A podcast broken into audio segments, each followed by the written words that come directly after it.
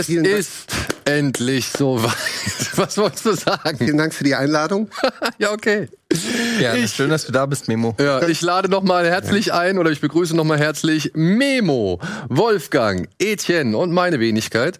Denn wir wollen heute hier über New Hollywood oder das New Hollywood reden. Über das Phänomen, die Phase, das Genre. Kann man das schon so sagen? Nee, nicht wirklich. Vielleicht ne? nicht. Die, die Strömung. Die Marke. Die Marke.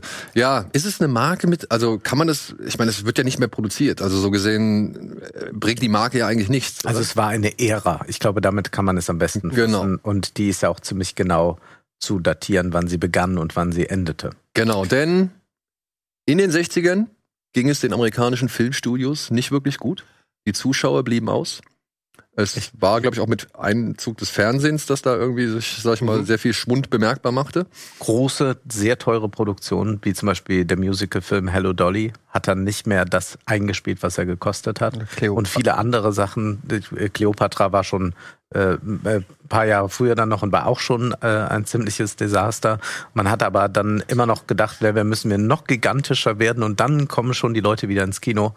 Das hat aber nicht funktioniert. Hat nicht funktioniert. Und ich glaube, es fing ja eigentlich schon früher an, als ähm, die Studios nicht mehr die Kinos besitzen durften. Mhm. In dem Sinne, also ich glaube, in den 40er Jahren oder sogar auch noch in den 50er Jahren haben ja, gab es ja dann Paramount-Kinos und die haben nur Paramount-Filme gespielt und MGM und weiß ich nicht was. Und äh, das ist ja dann so, ähm, ich weiß gar nicht, was das genau war, ist glaube ich irgendeine Gesetzgebung oder irgendein Erlass oder irgendwas, das dann ähm, das getrennt wurde, dass es quasi die Geburt des Kinos, wie wir es heute kennen, von verschiedenen Filmen belegt werden kann. Und äh, ich glaube, es war auch so ein bisschen, also ihr wisst es besser als ich, aber dass dann so ein bisschen ähm, ja neue Regisseure durften ran, weil sie, glaube ich, zum einen auch günstig waren und weil man irgendwie gedacht hat, äh, man, jetzt lassen wir mal die jungen Wilden ran. Und die haben sich dann mehr oder weniger äh, ausgetobt. Und ich glaube, ich weiß nicht, ob es richtig ist, aber ich habe mal an der, an der Uni eine, ähm, eine Hausarbeit schreiben müssen über die Nouvelle Vague. Mhm. Und die war ja, glaube ich, lus- einflussreich auf, die, auf New Hollywood, während Nouvelle Vague ja mehr oder weniger auf dem Hollywood der, 50er. der 50er, basierte. ja. Also so eine Rückbesinnung auf, auf die eigene Ja, Genau. Das ist so ein unglaublicher Transfer, der da stattgefunden hat. In Hollywood macht man Classical Hollywood, also 40er, 50er Jahre. Aber es gibt keine Intellektualisierung dieses Kinos bei den Leuten, die das machen. Was nicht heißt, dass die Filme unintellektuell sind, aber man denkt nicht laut über sich selbst nach. Dann kommen die Franzosen, Truffaut, Godard, die ja dann für Cahiers du Cinéma schreiben in den 50er Jahren. Äh, Truffaut macht diesen äh, Band mit Hitchcock. Mr. Hitchcock, wie haben Sie das gemacht? Äh, Godard beschäftigt sich mit äh, Filmen wie Rio Bravo und äh, vielen anderen Western und sagt, ja, man muss mal über diese Farben nachdenken. Und plötzlich findet ein ganz anderes Sprechen über Filme äh, statt, bei denen man vorher dachte, ja, die sind zur Unterhaltung da. Und die intellektualisieren das. Und dann gehen die Franzosen dazu über, nehmen Versatzstücke daraus. Also Truffaut ist ja ganz stark auch geprägt von äh, Agentenfilmen äh, aus Hollywood, ganz klassischen. Und dann öffnen die das aber, äh, beschreiten ganz neue Wege.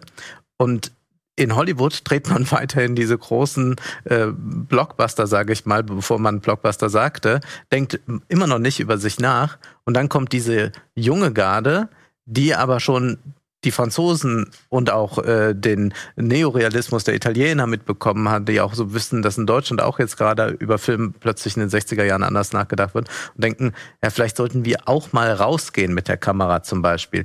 Denn das waren ja alles diese großen Studioproduktionen, am besten nie draußen irgendwas drehen. Hitchcock. Absolute Ich- Kontrolle. Hit, absolute Kontrolle. Hitchcock hat es gehasst, irgendwas draußen zu drehen, wenn da irgendwie so, äh, es gibt auch diese berühmte in, der, in, in die Vögel, wenn man ihn da mit den Hündchen rauskommen sieht am Anfang. Äh, Hitchcock wollte so ungern draußen drehen, dass er einmal diese Draußenaufnahme macht und dann ließ er das aber nochmal nachbauen im Studio und geht lieber da raus, bevor er das an der frischen Luft tut. Und genau das Gegenteil machen dann die New Hollywood Regisseure, die schnappen sich die Kamera und gehen raus. Die gehen richtig raus und das werden wir ja heute bei den Filmen, die wir ausgewählt haben, immer wieder äh, erleben, wie wichtig da Landschaft und vor allem die Straße ist. Ja. Und auch, auch Beleuchtung und so. Ja. Ne? Also ich glaube, so mit New Hollywood hat man sich getraut, natürliche Beleuchtung in die Kinos einfließen, also echte Schatten, echte Beleuchtung, dunkle. Äh, gibt ja diese berühmte Szene von, von der Pate. Ähm, im, im, im, im Kämmerchen, im Zimmerchen von, im Zimmerchen von, ähm, ähm, na, wie heißt er? Wieso? Ja, aber der Schauspieler. Marlon Brando? Marlon Brando. Und, ähm, äh, und davor war ja alles in diesen Soundstages und alles war so perfekt ausgeleuchtet und wirkte fast wie so Theater, also es war noch so diese Theaterkultur hm. und dann kam halt so dieses authentische, auch mit Ausdrücken, Sex, Drogen, ähm, viel Schweiß. Schweiß, genau, ja. so fuck, ja, so. Äh. ja, und Freiheitsdenken, ne? Also ja. ich meine, es ging ja los, Arthur Penn könnte man ja schon so als diesen Startschuss machen ja. mit Bonnie und Clyde. Mhm. Äh, initiiert vor allem durch Warren Beatty, mhm. der das unbedingt machen wollte, der aber auch nicht alles machen durfte, denn eigentlich sollte, wenn ich das richtig in Erinnerung habe, sollte Clyde auch so eine kleine homoerotische Komponente beinhalten, die man halt ja. eben nicht in dem Film zugelassen hat und der aber dann halt auf der Landstraße spielt und wo es dann halt auch, und ja, hier einmal kurz, vielleicht nochmal als Warnung, es steht am Anfang der Sendung, aber wir werden hier über gewisse Details von Filmen ausgiebig und in Analyse sprechen. Das heißt, es wird Spoiler geben, falls ihr diese Filme noch nicht gesehen habt haltet hier dieses Video an oder beziehungsweise an der entsprechenden Stelle und guckt euch den Film an und schaut danach weiter. Aber wir werden auf jeden Fall auf sehr viele Einzelheiten in dem Film eingehen, auch wie Filme ausgehen oder wofür sie berühmt sind. Und das kann dann unter anderem auch mal ein Twist oder eben halt das Ende sein. Mhm. Und ja, dieses berühmte und Ende. Vielleicht kann man es, glaube ich, genauso genießen oder auf eine andere Weise genießen, wenn man es weiß. Bei, bei vielen New Hollywood-Filmen ging es mir so, dass ich eigentlich schon wusste, wie sie mhm. laufen und dann habe ich sie durch später Erzählung gesehen, über durch die Erzählungen über die Filme. Ja, das ging mir bei einem Film, den Memo ja. so ausgesucht hatte. Ähm, da wusste ich auch schon, wie er ausgeht, aber ich fand es jetzt spannend zu sehen, wie es erst dahin wie? kommt. Also das Wie ist eigentlich die große Frage da. Äh, also dass sich Hollywood sagt, wie gehen wir ästhetisch daran? Und äh, du hast jetzt gerade angesprochen, Arthur Penn macht diesen Bonnie and Clyde Film und man hat in Hollywood eine bestimmte Moral und die ist ja auch bis heute noch ziemlich dominant, was so geht, Recht und Ordnung, Gut und Böse. Wir wollen schon eigentlich klar unterscheiden. Und dann macht er so einen hedonistischen Film, eine Gewaltorgie, ja, zwei Gangster und äh, man zeigt deren Lust am Verbrechen und äh, daran immer wieder zu fliehen, äh, der Polizei zu entkommen.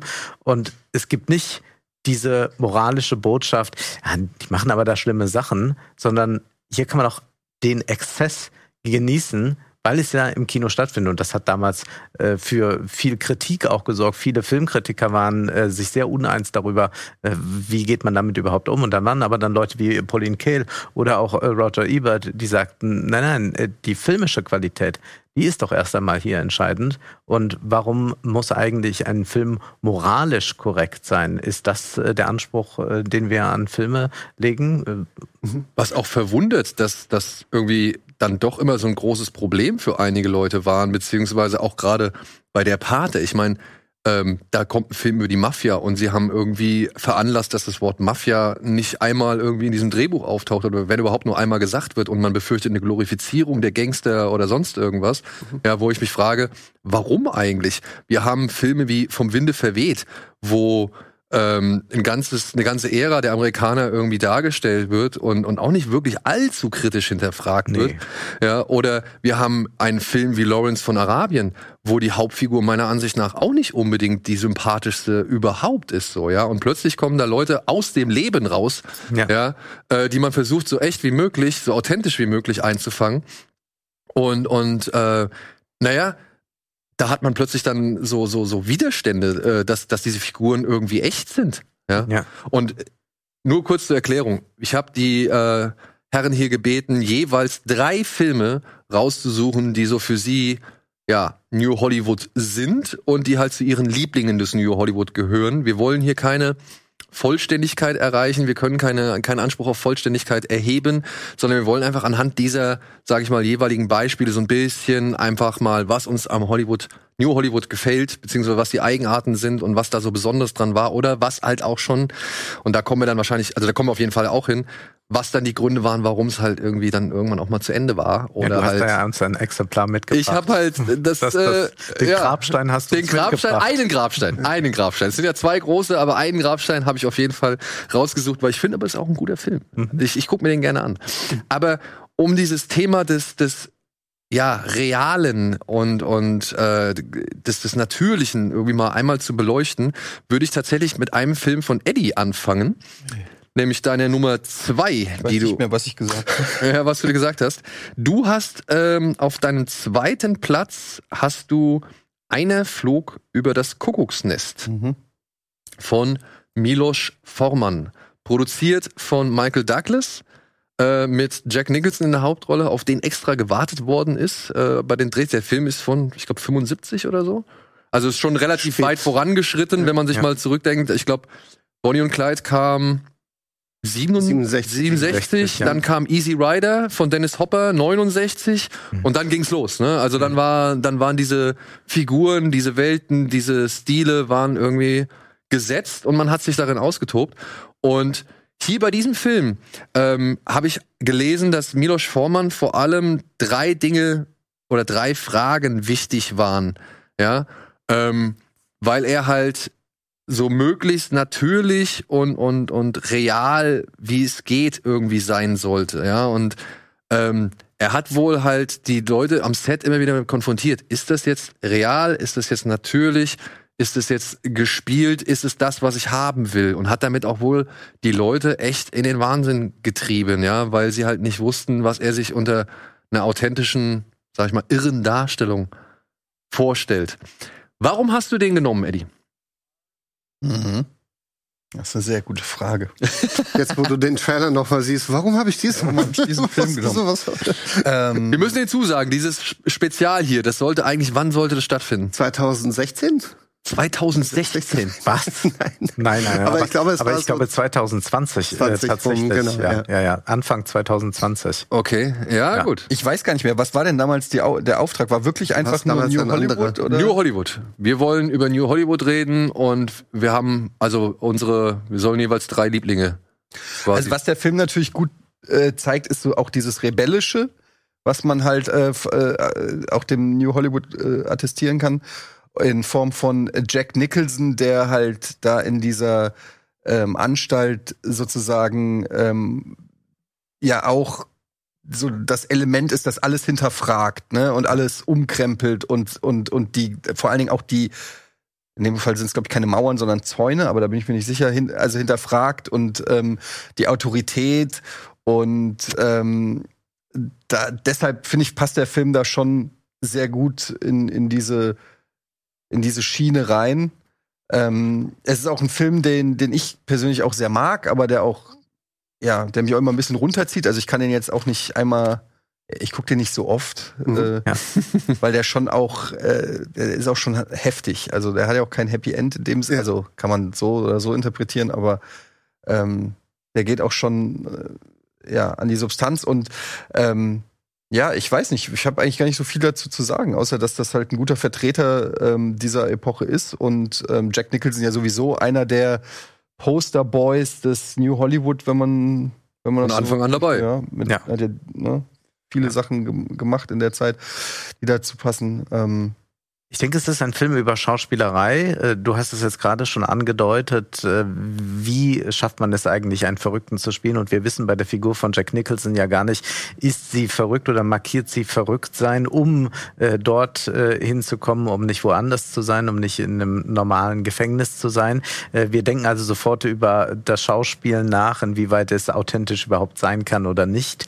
Und das andere große Thema ist das, was man so als Wahnsinn und Gesellschaft bezeichnen könnte. Also ein äh, Kino davor äh, sagt uns sehr klar, das ist normal und das ist nicht normal. Und hier bekommen wir eine Gesellschaft im Kleinen, einen Mikrokosmos präsentiert, der äh, uns aber wahnsinnig viel Aufschluss nicht nur über das Leben in dieser Anstalt gibt, sondern eigentlich über die große Anstalt, in der wir alle leben. Mhm. Und wie kann man eigentlich dem entkommen? Und es ist äh, ein Fluchtversuch daraus, aber dieser Fluchtversuch scheitert ja in gewisser Weise oder es gibt äh, da äh, die Figur äh, des Indianers, der dort äh, die ganze Zeit uns äh, als so eine mysteriöse Gestalt soll angeblich taubstumm sein, äh, erscheint und äh, dann gibt es so den Weg in die Landschaft, ins Weite, also in äh, den wilden Westen nochmal hinein. Äh, das ist ja so ein Thema, äh, wenn äh, die Frontier-Ära zu Ende ist, also wenn äh, diese Besiedlung nicht mehr stattfinden kann, weil alles besiedelt ist, wo dann eigentlich noch hin? Und hier ist auch wieder New Hollywood mit der Frage konfrontiert, ja, wir haben ja jetzt so eine hochzivilisierte Gesellschaft, haben entsprechende Kulturprodukte, äh, sprich diese Studioproduktion. Und wo können wir eigentlich hin? Gibt es überhaupt ein Entkommen daraus? Kann man äh, dieser Gesellschaft und dieser äh, Macht, dieser Ordnung, die sie uns aufoktroyiert, äh, sei es jetzt staatlicher oder wirtschaftlicher äh, Natur, kann man dieser entkommen? Kommen. Und der Film gibt so einen kleinen Ausweg, aber so ganz wollen wir ihn ja auch nicht glauben. Ich weiß nicht, ich habe das Ende schon immer ein bisschen positiv gesehen. Mhm. Ich fand das, äh, ich fand diesen Kraftakt des, des, des Häuptlings, mhm. ich fand den, ich weiß nicht, der hat in seiner Symbolkraft irgendwie dieses fest zementierte Waschbecken da irgendwie rauszuroppen. Ja. Ich fand das irgendwie, das hat Hoffnung gegeben. Mhm. Ja. Ich denke aber, es ist ein Ende. Wäre der Film sieben Jahre vorher entstanden, hätten wir wahrscheinlich dieses Ende nicht gehabt. Wahrscheinlich. Ja. wahrscheinlich. Ich, also, keine vorstellen. Ahnung, ne? Aber ja. ich finde halt, äh, Kuckucksnest finde ich vor allem immer so, so stark, weil wir haben Nicholson natürlich, der überstrahlt alles. Das ist dieser Paradiesvogel unter den vielleicht sogar eher gemächlichten Verrückten oder Irren so, die sich da fügen, die die Pillen brav schlucken und so weiter. Und ja, wir haben aber halt auf der anderen Seite diesen fantastischen Antagonisten oder diese fantastische Antagonistin. Ja, ja, von, von Louis Fletcher gespielt, die, die Schwester Ratchet so, die halt diese gesamte Staatsmacht meiner Ansicht nach halt wundervoll ja. verkörpert so, ne? Also, das sind die Regeln, das ist hier, sag ich mal, mein Einfluss, den ich habe, wenn du mir nicht gehorchst, habe ich Mittel und Wege, dich zum Gehorchen zu bringen, so. Und dieses permanente Auflehnen, ja, es, es klappt vielleicht nicht für den Einzelnen, aber es klappt vielleicht für jemand anderen. Mhm. Und das fand ich irgendwie schon irgendwo immer positiv, auch wenn ich natürlich bedauerlich fand, was mit Jack Nicholson passiert ist. Ne? Also mhm. diese Elektroschockbehandlung äh, mhm. Behandlung und so weiter. Also es war schon ein fieses Ende einfach. Deswegen verstehe ich auch, dass man sich den Film nicht unbedingt immer anguckt. Die Message an sich ist ja gut, so dieses, ne, äh, das ist ja auch das Interessante, dass dann am Ende dieser Indianer, dieser Riese, der ja Jack Nicholson im Prinzip brauchte, um seiner eigentlichen Macht oder so überhaupt sich bewusst werden. Davor hat er ja auch nur klein beigegeben ja. und durch Jack Nicholson kommt er ja erst, äh, werden ja diese Freiheitswünsche und so dann erst offenbart. Ich finde halt, äh, ich konnte mich halt auch immer gut mit Jack Nicholson in dem Sinne identifizieren, weil dieses gegen Regeln auflehnen, das habe ich auch schon immer in mir schon in der Schule gehabt, so dieses Hinterfragen von Regeln, ja, das das das finde ich halt interessant, so ähm, dieser dieser stille Gehorsam, der dort geleistet wird und dann aber auch mit welcher Härte dagegen vorgegangen wird, wenn diese Regeln in irgendeiner Form hinterfragt werden. Das ist ja, wie du es auch gerade gesagt hast, ist ja im Prinzip eigentlich wie so ein kleines Kammerspiel, das unsere Gesellschaft mehr oder weniger widerspiegelt. Mhm. Und diese Auflehnung äh, in Form von Jack Nicholson, also das fand ich immer gut. Ich weiß aber auch, ich habe den auch als Kind, glaube ich, zum ersten Mal gesehen. Da gibt's, ich erinnere mich, da gab es ja auch diese Pulsadern-Geschichte. Mhm. Und das hat mich sehr geschockt. Doc Brown, Fall. ne? Ja. Mhm. Ähm, als, als, äh, als Kind, ähm, der äh, Typ, der sich da die Pulsadern aufschneidet. Ähm, und die, die Würgeszene natürlich ist auch äh, ja. bekannt. Ja. Aber diese Establishment-Frage ist, ist ein ganz starkes Merkmal generell von New Hollywood. Also mhm. diese Frage, wer legt eigentlich fest, welche Regeln wir als Gesellschaft haben? Kann man aussteigen aus diesem Regelwerk und was sind die Konsequenzen daraus? Also das klingt ja an, auch bei einem Film wie Bonnie und Clyde, ja, ähm, und trotzdem den Figuren eine Unschuld zu geben oder ihnen auch äh, einen Zweifel zu lassen, sie nicht zu verurteilen dafür. Und dann natürlich im ersten richtig großen New Hollywood-Film Easy Rider, wo es ja ganz explizit um den Ausstieg geht, ja, um Ja. die Konsequenz daraus, wo ja auch eben Jack Nicholson, also der wirkt fast schon wie so eine Fortführung von Easy Rider, was wenn Mhm. Er ein paar Jahre später eben dann in einer in einer äh, forensischen Anstalt landet. Aber das Besondere ist ja auch, dass, dass die ganzen Leute, äh, sorry, ganz kurz, dass die auch mit sympathischen Stars besetzt sind, ne? Ja, Egal ob ja, Bonnie und Clyde, Easy Rider, äh, einer flog übers Kuckucksnest. Also plötzlich sehen wir ja vermeintlich böse Menschen, also ob das Kriminelle sind oder Aussteiger oder damals als äh, ähm, Menschen, die von denen man eher gewarnt äh, worden wäre, aber sie sind sympathisch und wir verfolgen das Ganze ja aus deren Augen. Das ist ja auch so ein bisschen das Besondere. Bei Bonnie und Clyde siehst du ja das Ganze aus Verbrechersicht. Du siehst, Ja. du hast nicht diesen Heldenkopf. Nein. Nee? Nee, haben wir nicht. Genau. genau. Achso, ja, du Ja, hast ja. nicht diesen. Die, wollte die gerade sagen, Anti-Helden sind Genau, die die, neuen Anti-Helden. Du hast Ja. nicht diesen, diesen Sheriff, der sagt, ich löse den Fall und ich bringe äh, ich bring wieder Gerechtigkeit äh, ins Volk, sondern du siehst es aus der anderen Perspektive, ja. Und das ist ja schon so ein bisschen was und sie sind sweet und hot. Das kommt natürlich kommt auch noch das Findest kommt du, natürlich ja? dazu. Schon. Also, Also- ich glaube schon, dass Warren Beatty und Faye Dunaway zu dem Ja, Zeitpunkt ganz sind- durchaus ja. attraktive. Wonder, Jack. Die sind sweet und hot, Nee, ich meinte in, in Bonnie und Clyde. Ja, ja, ja. Aber in Easy Rider sind sie auch sweet und hot. Okay, ah, und, und, und Aber würdest du, würdest du, dann würde ich mal auf deinen, äh, einen Film deiner Liste Ja. zurückkommen. Ähm, oder gerade weitermachen mit. Würdest du Mickey und Nicky, äh, Mikey und Nicky als Sweet and Hot bezeichnen? Ähm, nee, nicht unbedingt. Ich weiß noch nicht mal, ich bin mir nicht sicher, ob man diesen Film als, als New Hollywood-Film be bezeichnen kann, weil New Hollywood beschreibt ja auch nicht das komplette Gesamt, den Gesamtoutput von Hollywood zu der Zeit, sondern den Output der großen Studios. Und es gab trotzdem nebenbei noch Filmemacher, die in einem viel kleineren Rahmen gearbeitet haben, wie zum Beispiel so jemand wie George Romero. Ja, war zu der Zeit tätig, wird aber nicht zu New Hollywood gerechnet, weil er für kleine Studios gearbeitet hat, die im Grunde im, im B-Movie-Bereich. Und, und Mikey und Nicky ist so, ein- so ein bisschen so ein Twitter, glaube ich, weil wir haben ähm, in einer der Rollen sehen wir gerade Peter Falk, der zu der Zeit noch großer Charakterdarsteller war und ähm, sein Spielpartner ist John Cassavetes, den man ja gerade auch aus vielen äh, Hollywood wie auch New Hollywood Produktionen kennt als Charakterschauspieler. Und Regie hat geführt Elaine May, eine, eine der sehr wenigen New Hollywood Regisseurinnen. Und deswegen habe ich den Film auch mit reingenommen, weil der Film etwas macht, was es auch zu New Hollywood Zeiten sehr, sehr wenig gab. Er schaut nämlich auf eine Freundschaft, auf ein auf ein Freundschaftsverhältnis zwischen diesen beiden Männern, das eigentlich fast schon ein Liebesverhältnis sein könnte, wenn es nicht durch gewisse Zwänge toxisch aufgeladen wäre. Also es sind eigentlich zwei Figuren, die äh, beide sind Gangster, äh, verbringen eine Nacht miteinander. Der eine hat den anderen aber musste ihn verraten und wartet eigentlich nur darauf, während er Zeit mit ihm verbringt, dass der Mörder auftaucht, der ihn eben zur Strecke bringen soll.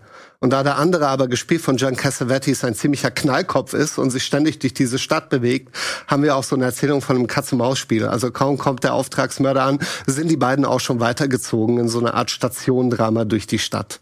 Ja, ich finde das cool, dieses so ein, so ein durch die Nacht Film. Ja. Ja, ähm, hab, hätte ich nicht erwartet. Ich dachte halt, okay, John Cassavetes sitzt da am Anfang in seinem Zimmer, irgendwie wirkt vollkommen irre, paranoid Ja. und so weiter. Und dass dieser Film sich dann halt aus diesem Zimmer rausbewegt Ja. und die beiden halt wirklich von, von Bar zu, was Ja. weiß ich, Station treibt und so, das hat mir echt gut gefallen. Also Ja. ich, ich kannte den vorher halt noch Ja, nicht. ist, allein die Eröffnung ist schon so ungewöhnlich. Äh, Peter Falk äh, versucht irgendwie John Cassavetes aus dem Zimmer zu holen, weil er sich verbarrikadiert hat und sehr offensichtlich unter einer ganz massiven Depression leidet. Und wenn kein, wenn es keine Depression ist, sondern ein massiver Hangover. Und das nimmt, glaube ich, wirklich so die ersten 10, 15 Minuten ein, wo man auch gar nicht weiß, was los ist und wie ist das Verhältnis zueinander. Aber man entdeckt schon, ah, okay, der eine kümmert sich hier um den anderen. Es gibt offenbar ein wahrhaftes Interesse daran, dass es ihm besser geht, dass er rauskommt. Und dann erst erfahren wir, der Grund dafür ist, ja, dass miese. Peter Falk weiß, hey, da ist jemand, ein Auftragskiller, der ihn um die Ecke bringen soll. Ja, und daraufhin beginnt eine Odyssee durch die Nacht, die sie an unterschiedliche Stationen bringt, auch an unterschiedliche Menschen. Und obwohl du diesen underlying Thriller-Plot hast, ja, der Film schneidet immer wieder zu diesem Serienmörder, ja, der die gerade verpasst hat, entwickelt sich eine unglaubliche Zärtlichkeit zwischen den beiden. Also die, die, die, die charmieren sich ja fast schon. Du hast das Gefühl, eigentlich könnte es so eine großartige Liebesgeschichte sein, um die es hier geht, wenn die Zwänge von außen nicht wären. Naja, aber sie schreien sich schon oft an, ne? Ja, natürlich, das tun sie ja. Aber, aber sie umarmen sich auch und berühren sich auch und ähm, they care for each other. Ja, ey, ich war, ich war überrascht. Also sowohl das, also von diesem Film, weil ich ihn kannte, ihn kannte also ich hatte noch nie vorher von ihm gehört. Mhm. Und ich hätte jetzt auch gesagt, ey, das ist ein New Hollywood-Film so, Mhm. weil diese Typen so dicht dran, wie die Kamera auch teilweise Mhm. ist, ja, man, man setzt sehr viel als selbstverständlich Mhm. raus. Dieser Plot, das, ich weiß gar nicht, was John Cassavetes gemacht hat, dass er auf die Abschlussliste Das gelandet ist. erfährt man nie so. Das erfährt recht, man ja. nie so richtig so, aber das ist ja auch nicht das Entscheidende in diesem Film, sondern das Entscheidende ist ja, dass da der beste Freund ist, Ja. der hin und her gerissen ist zwischen, ja, ich habe selbst Angst um mein Leben Mhm. und naja, das ist mein bester Kumpel so. Also ich kenne kaum einen, der besser ist, so, Mhm. ja, oder beziehungsweise mit dem ich äh, näher bin so. Und dann halt irgendwie dieses durch die Nacht treiben. Du hat hast mir ja natürlich auch eines der Wesensmerkmale von New Hollywood, ist, dass du Genre nutzt, um eigentlich etwas anderes zu erzählen. Ja? Ja. Genre ist einfach nur eine Art Aufhänger, um äh, ein, ein, ein dramatisches Gerüst zu haben, von dem du weißt, es funktioniert. Ja, darauf ist Verlass, aber eigentlich ist mein Thema aber das, anderes. aber das finde ich das, das Coole, dass das ja, vielleicht ist die Absicht eines Regisseurs oder einer Regisseurin immer das Drama, aber sie gehen halt oder sie greifen auf das Genre zurück, um dieses Drama irgendwie interessant zu verkaufen. Da wäre ich nämlich dann, dann bei dem Film, den du neu dazugenommen hast, ebenfalls von einer Frau. Also es gibt es gibt ein paar, Aber, aber wirklich auch nur ein ganz paar. aber auch nur ein ganz glaub, paar. haben sich damit haben wir sie abgedeckt. Ja, glaub, damit haben wir sie abgedeckt. damit- aber gut, dann haben wir die zweite Frau Also, des, des New man, Hollywood. man muss zu New Hollywood sagen, äh, es ist voller interessanter Frauenfiguren auf der Leinwand. Hinter der Kamera Ja. aber hatten äh, die Männer das sagen, aber äh, diese ähm, äh, Frauen, die auftauchen in diesem Film, wie auch die Männer, äh, sind äh, durch eine Ambivalenz allesamt geprägt, äh, wie man das vorher äh, nicht so häufig gesehen hat. Also es gibt natürlich auch ganz großartige Classical Hollywood Filme und auch die haben eine Ambiguität und all das, aber hier ist das schon äh, sehr ins Extrem auch getrieben und dies ist ein Film, den ich äh, deshalb ausgewählt habe, nicht weil ich den besonders gut in dem Sinne finde, sondern weil ich sage, hier wird wirklich bis an die Grenze gegangen dessen, was man überhaupt vielleicht in Hollywood machen könnte. Barbara Loden hat den Film gemacht, Wanda. Wanda ist die Protagonistin, äh, die ihren Mann mit den Kindern verlässt. Es gibt noch anfangs einen Gerichtstermin und da macht sie auch äh, sehr deutlich, äh, nee, äh, der Mann kann sich besser um die Kinder kümmern, ist nicht meine Sache. Und dann irrt sie durch die Gegend, geht in irgendeine äh, Bar, äh, wird da auf einen Drink eingeladen, äh, gerät dann an einen äh, ähm, ähm, Verbrecher, jemand, der gerade eine Bar überfallen hat, sie will da eigentlich nur was trinken, zieht dann mit ihm äh, durch die Lande. Äh, das ist aber auch eine äh, Beziehung, die äh, keineswegs befreiend ist. Und es ist äh, der äh, Weg der Befreiung, der hier gezeigt wird, der aber auch nicht zu gelingen scheint, weil egal wo sie hingeht, sie gerät wieder in irgendwelche Fänge von Männern, die es eigentlich nicht gut mit ihr meinen. Aber dieser Film will raus, der will, der schreit eigentlich danach sagen, ich will äh, nicht mehr hier drin bleiben, in diesem ganz eingeengten, aber wohin? Und man sieht, sie ist so fast apathisch. Also es ist eine ganz merkwürdige Darstellung auch hier, dass, äh, dass wir Barbara Loden äh, da selbst sehen, wie sie so dadurch geschoben wird durch diesen Film. Also sie ist ganz passiv, wenn man so möchte, apathisch. Sie macht diesen Schritt hinauszugehen, aber dann, ja, wird sie gefahren, wird irgendwo hingebracht und diese Passivität muss man auch erstmal aushalten. Das ist ein sehr anstrengender Film, Ja. aber einer, der äh, in seiner Sprödigkeit, in äh, diesem äh, Angerauten, das wir hier sehen, das Schroffe, ja, äh, unnachahmlich ist. Also der geht, wenn man so möchte, noch mal weiter als Bonnie und Clyde es tut.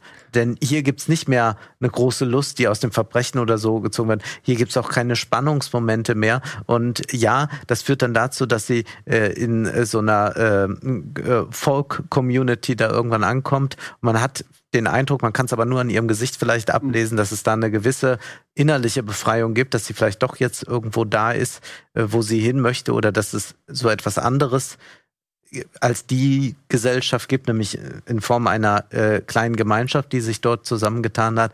Aber es ist ein Film, der ganz, ganz viel uns einfach offen lässt, der uns äh, auch zeigt, man kann dieses Hinausgehen, in die Freiheit treten, bis zu einer Grenze führen und dann sind wir eigentlich an so einem toten Punkt angekommen. Und dieser Film markiert, wenn man so möchte, auch einen toten Punkt. Und es ist vielleicht deshalb auch erklärlich, äh, dass danach dann nichts mehr kam, auch von Barbara Loden, dass sie das eigentlich so abgeräumt hat und ja, was soll dann jetzt auch kommen?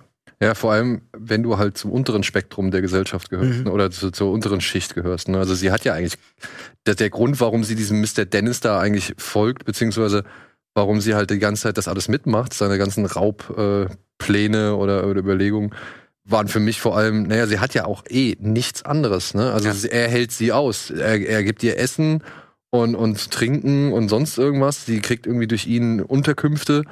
Und ja, dann ist es eigentlich auch egal, dass er sie halt wie Dreck behandelt, beziehungsweise auch hier mal da mal irgendwie eine reinballert oder sonst irgendwas so. Ne? Das fand ich halt auch, das war schwer anzuschauen, weil diese Frau wirklich alles über sich ergehen lässt, aber weil sie halt auch weiß, was soll ich sonst machen? Mhm. Ich habe ja keine Chance irgendwie Ja. gegen A in dieser Welt, äh, gegen meinen wirtschaftlichen Status und dann halt auch gegen die Männer so. Ja, also Ja. das fand ich schon, fand ich, äh, es hat ein bisschen was von Elendsporno auch gehabt so am Anfang, Mhm. Aber Schon ähm, Sozialdrama, ja, ja. ja, ja, aber ich fand dann halt eben dieser Faktor, dass die halt in eine Bar reinstolpert, in der gerade ein Überfall stattgefunden hat und der Typ, der den Überfall begangen hat, so tut, als wäre er der Barbesitzer und sie dann halt wirklich zu, ne, zu seiner Bonnie macht, ja, während er da durchs Land zieht.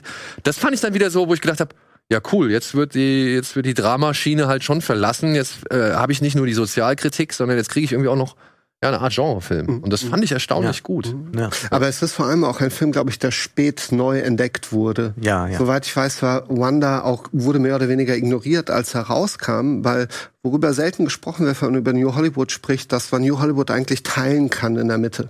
Also das heißt, die Leute, die quasi vor 70 Filme gemacht haben, ja, ähm, waren sehr stark Anti-Establishment, äh, fuck old Hollywood. Es gab auch eine Neubewertung von Hollywood. Also man hat dann auch zurückgeblickt und gesagt, hey, das war, da war sehr viel Rassistisches dabei. Wir müssen auch den Western neu erzählen. Ähm, Generäle, die in den 40ern als Helden porträtiert wurden, waren dann in Filmen Ende der 60er als genau die gleichen historischen Figuren, wurden eben als Rassisten dargestellt. Ähm, also es gab auch wirklich eine Neubewertung der Filmgeschichte, aber eben vor allem von einer Generation, die nicht selbst aus einem Film-Fantum kam. Ähm, Tarantino hat es mal gut zusammengefasst. Er hat mal gesagt, er kann sich nicht vorstellen, dass so jemand wie Robert Altman Filme geguckt hat. ja. Und da hat er, oder Howard Hawks. Also Howard Hawks, das waren Leute, die sind ihrem Job nachgegangen, das waren die Spielleiter. Da wusste man, die halten Set zusammen mit sehr viel Macht, in sehr verknöcherten Machtstrukturen. Und dann äh, kommt so jemand wie Dennis Hopper mit Easy Rider und sagt, fuck old Hollywood, wir sind jetzt die neue Generation. Was dann aber Ende der 60er passiert ist, also gerade mal zwei, drei Jahre nach Easy Rider und eine Menge von Filmen, über die heute auch eher selten gesprochen wird, hat man gemerkt, okay, das Publikum zieht bis zu einem gewissen Grad mit, aber irgendwann ist es auch raus. Ja. Und damals hat James Monaco, ist ganz interessant, der dieses Buch geschrieben hat, Easy Riders und Raging Bulls, der hat damals ein Buch geschrieben, das heißt American Film Now. Und da hat er versucht, so eine Karte zu entwerfen der damaligen Talente. Und da gab es auf dieser Kartografie mit sehr vielen Namen und sehr vielen kreativen Zentren, gab es ein Zentrum, das hieß The Whiz Kids. Und in dieser Blase, The Whiskets, waren eigentlich all die Leute, die heute als Synonym für New Hollywood stehen. Martin Scorsese, Steven Spielberg, Coppola, George Lucas, also im Grunde die Generation, die auch viel mehr Filmgeschichte abbekommen hat durch Fernsehkonsum, ja, dadurch, dass sie auch die erste Generation waren, die an eine Filmakademie gegangen sind. Das gab's ja vorher nicht. Ja. Du hast Filme machen gelernt, da bist du zu Universal gegangen, hast gesagt, hier, ich will, I want to be part of the movies. Und dann wurdest du quasi von klein auf großgezogen. Die Leute haben angefangen mit 15, 16 als Beleuchter, Kabelträger. Und wenn du genug Charisma hattest und genug Macht ausgestrahlt hast, warst du dann mit 35 Regisseur. Ja. So, Ja, das ja. war das Au- Ausbildungssystem. Und plötzlich kommt dann so Anfang der 70er, plonk- kommt plötzlich diese ganze Clique vollgepackt mit Auch Filmbildern. Durch, auch durch die Technolo äh, technologischen Fortschritte, dass die alle zum Beispiel, also nicht alle, aber viele hatten schon Home-Cameras. Nee, Fern nee komm, aber Fernsehen. Sie konnten Ja, auch Filme im das, aber, aber zum Beispiel Spielberg oder so ist ja auch bekannt, dass Genau, er schon 8 viel mit, Millimeter Film, genau, haben schon und auch George früh angefangen. Lucas und so, die Genau. hatten plötzlich auch schon Know-how, was sie mitgebracht Also du haben. konntest eigentlich von zu Hause aus schon dich mehr oder weniger in Filmsachen ausbilden, was vorher eigentlich so nicht möglich war. Ja. Und die haben dann eben Anfang der 70er dann das Ruder übernommen und haben eine Form gefunden, die man sagen kann, nicht zu sehr Anti-Establishment ist, genug Genre erzählt, dass das Publikum mitzieht Und da beginnt eigentlich dieses New Hollywood, das heute noch, würde ich sagen, so Ja. den Hauptkörper ausmacht von dieser Ära. Und sie haben gelernt, wie man billig arbeiten kann. Ja. Sie waren äh, zum Beispiel dann bei Martin Scorsese, war das der Fall, bei einigen anderen auch bei Roger Corman, der bekannt ist durch diese Edgar Allan Poe-Filme, also B-C-Movies sind das. Ja? Todesrennen. Ja, und äh, da haben sie aber gesehen, gut, man kann auch in zwölf Tagen für 40.000 Dollar einen Film drehen und der kann dann auch in die Kinos kommen. Und äh, diese Effizienz äh, kam ihnen natürlich sehr zugute. Hollywood war in der Krise, große Produktionstöpfe waren leer. Die alten Regisseure sagten, naja, ich brauche aber so und so viele Millionen, das haben wir doch immer gemacht so. Und dann kamen die und sagen, ja, das geht doch viel billiger. Ja. da würden mir direkt zwei Filme jetzt einfallen. Einmal dein, einer von dir und einmal von dir, weil ich finde, ähm, die sind so ein bisschen A, von der, von der Grundlage, glaube ich, gleich. Sind natürlich thematisch irgendwie anders, also sind deutlich anders. Aber da war es, da ist der Weg, äh, das, das, das, das Ergebnis ist auch ein anderes so, obwohl sie beide nicht unerfolgreich waren. Deiner ist äh, eine Frau unter Einfluss, A Woman Under Influence, äh, inszeniert von John Cassavetes. Mhm. Ähm, zum Teil halt wirklich nur mit Freunden und, und, und Fans, oder nee, nicht Fans, aber halt Freunden und, und, und Bekannten oder halt auch seiner Ehefrau. Äh, Peter Falk spielt hier einen Mann, der mit einer, ja, wie soll man sagen? Eine, Auch- eine Frau, die nicht mehr passt, Ja, die nicht mehr funktioniert, wie sie die nicht mehr soll. funktioniert, von mir aus, aber sie hat ja auch schon, sag ich mal, eine etwas psychische Beeinträchtigung, Ja. äh, was klar ist. Aber, und das fand ich das Schöne an dem Film, Peter Falk sagt, ey, sei ruhig irre. Ja, dreh ruhig durch, beziehungsweise ich mag es oder ich find's okay, wenn du komisch bist, aber manchmal musst du halt auch irgendwo äh, ja, die, die, die Grenzen irgendwo äh, äh, von anderen Menschen irgendwie erkennen. Mhm. Und naja, diese Frau wird halt, und das fand ich wirklich, diese letzten Minuten dieses Films, die haben mich gestern echt fertig gemacht. Die haben mich wirklich Hast du fertig das denn gemacht. gestern gesehen? Ich habe ihn gestern gesehen, auch zum ersten Mal. Ich habe den schon so Ah, ja. ewig auf der Liste. Und weil ich schon so viel über den Film gehört habe, es gibt auch irgendwie einen anderen, moderneren Film, da gibt es eine richtig große Diskussion über diesen Film. Da streiten sich zwei Filmfiguren äh, wirklich lange darüber, ob das irgendwie cool ist, was Cassavetes hier gemacht hat, oder eben schlecht ist so, ja. Aber ich muss sagen, ich, ich mochte diesen Film wirklich, wirklich sehr. Er ist über zwei Stunden lang, es wird fast nur rumgeschrien, so, ja. Äh, diese Frau versucht irgendwie mit allem, was ihr zur Verfügung steht, ein bisschen Fröhlichkeit, ein bisschen Leben in diese Familie reinzubringen, in der sie ist. Columbo on TV. Ja. Ermittelt. Und, und, und ihr Mann, naja, ist halt dann so ein bisschen ne, hin und her gerissen zwischen den Ansichten, die alle anderen mitbringen und diesen gesellschaftlichen irgendwie, ja, wie hat man sich zu verhalten, Regeln. Und gleichzeitig möchte er aber auch irgendwie seiner Frau irgendwie die, die, die Möglichkeit geben, sich ein bisschen freier zu verhalten, Mhm. als sie es eigentlich von der Gesellschaft irgendwie darf. Mhm. Und ey, Gina Rowland macht das wirklich, ich fand das Es gilt großartig. ja als eine der großen Schauspielleistungen des 70er Jahre Kinos. Ey, wirklich, also USA. beeindruckend. Der, der Film stellt ja im Grunde erstmal eine sehr einfache Frage, ja. Wa- Was passiert, wenn mein Partner krank wird? Was passiert, wenn dieser Partner, sage ich mal, der Dreh- und Angelpunkt einer Familie ist, nämlich die Mutter? Ja, sie haben ja nicht auch nicht ohne Grund Kinder. Also wenn auch dieses Micromanagement einer Familie nach innen und nach außen einfach zutiefst gestört ist, weil mit meiner Frau irgendetwas ist. Der Film beantwortet ja auch die Frage nie, was sie hat. Ja, man kann jetzt natürlich Mutmaßungen anstellen. Ist sie bipolar? Ähm, nimmt sie nimmt sie möglicherweise Drogen, Medikamente? Under the influence ist ja auch so ein Begriff für äh, unter Einfluss von Substanzen stehen. Oder äh, steht sie unter dem Einfluss einer einer Gesellschaft, die ganz bestimmte Anforderungen an sie hat? Also auch hier ausbrechen aus Normen, ausbrechen aus dem, was die Gesellschaft von einem erwartet, auch als Mutter, Frau innerhalb von einer Familie. Und der Film exerziert das durch. Und das tut er auf eine extrem ungeschönte, extrem direkte und auch unsubtile Art und Weise. Und schmerzvolle Art und Weise. Das meine ich mit unsubtil. Also er hält drauf. Der Film lebt von sehr langen Szenen. Ja, Meist Ähm, improvisiert. Oft denkt man, äh, das, es wurde behauptet, es war tatsächlich ein nicht so. Marketing-Tool. Echt? Ja, es ja. ist ein Marketing-Tool. Also, der ähm, Film war, also, ist er aber gut hat das geschrieben. sehr gut geschrieben. also die ja. Methode geht folgendermaßen, ähm, weil oft dieser Film als Impro-Meisterwerk auch gilt. Improvisieren heißt nicht, dass du einfach loslegst, wenn die Kamera läuft, sondern in dem Fall jetzt zum Beispiel die Spaghetti-Szene. Es ist ja so die eine der bekanntesten Szenen aus dem Film. Er hat seine Freunde, er arbeitet in so einer Art Bergwerk.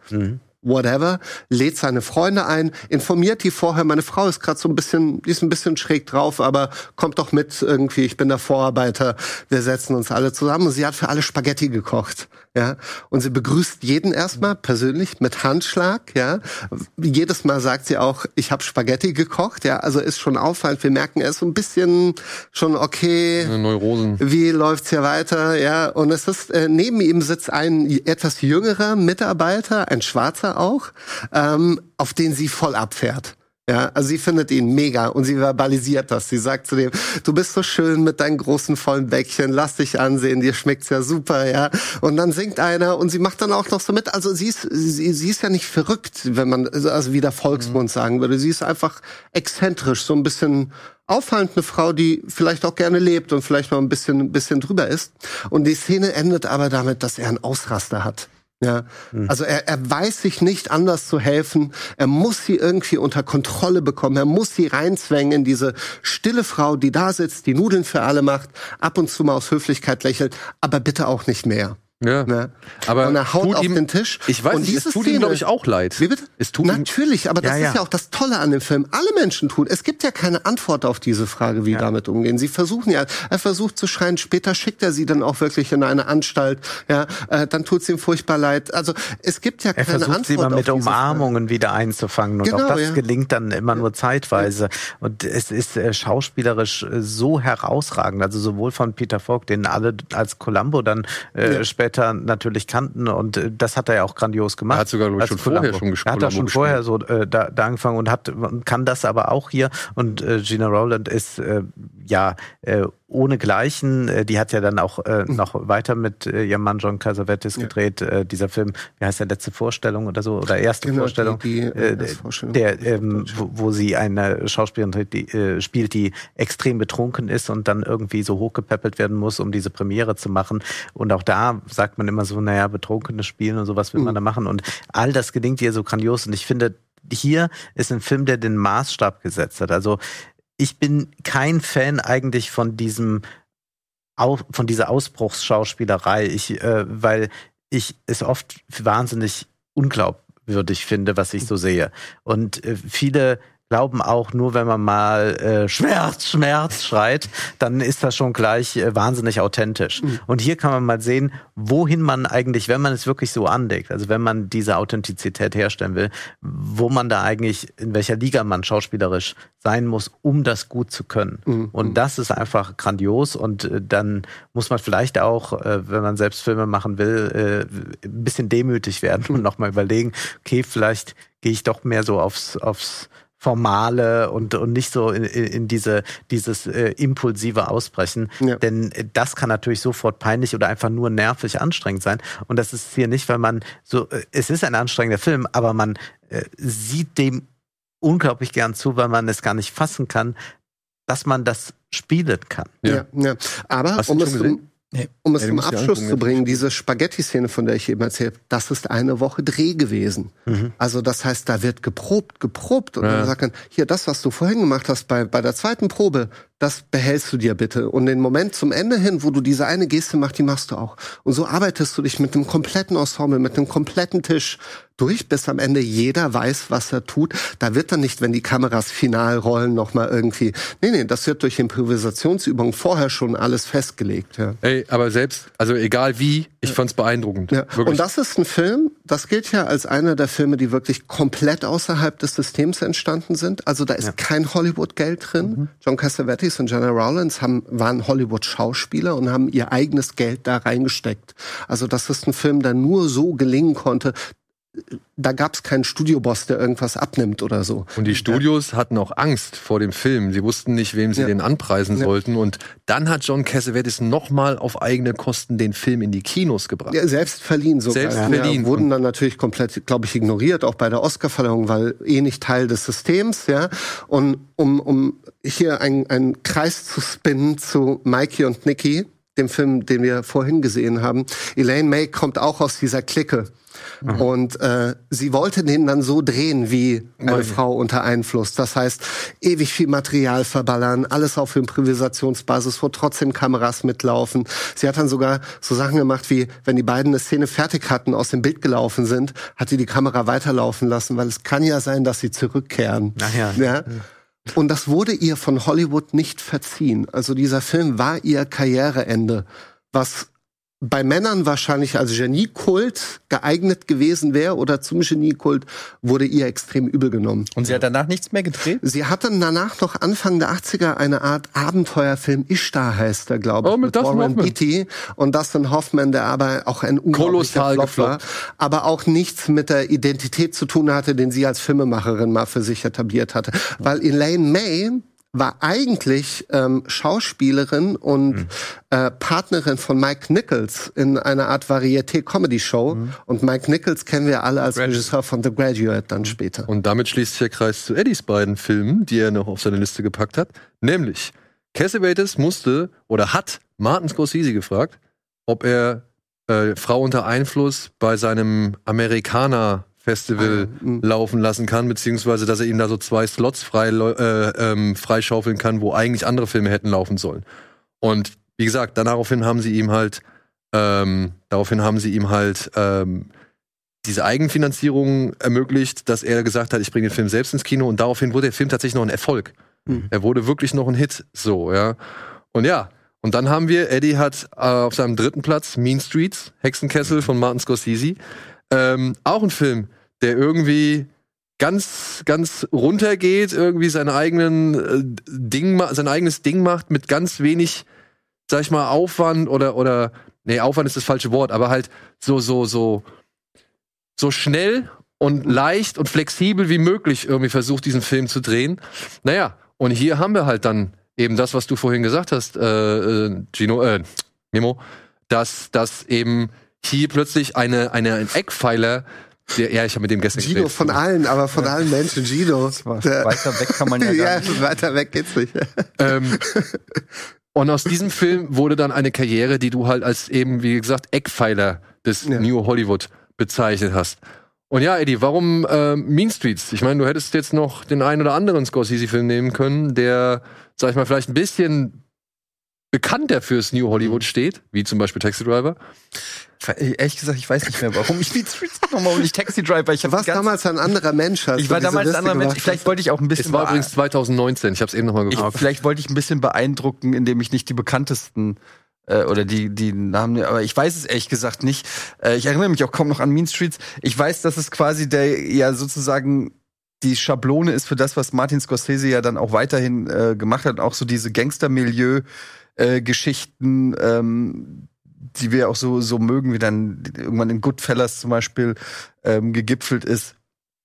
Und äh, ja, aber er passt natürlich auch genauso wie Taxi Driver auch wieder in diese Anti-Helden-Geschichten und in diese ähm, äh, ja, dieses äh, Milieustudio oder dieses Dreckige, würde ich mal sagen, mhm. was da sehr schön auch, äh, man sieht es ja auch, also äh, es ist, der Film ist ja das Gegenteil, also ich will nicht sagen, das Gegenteil von ästhetisch, aber man fühlt den Schmutz ja. Mhm. in diesem Film. Ja, ja. Also es ist wirklich. Der steht vor Dreck, der Film. Genau.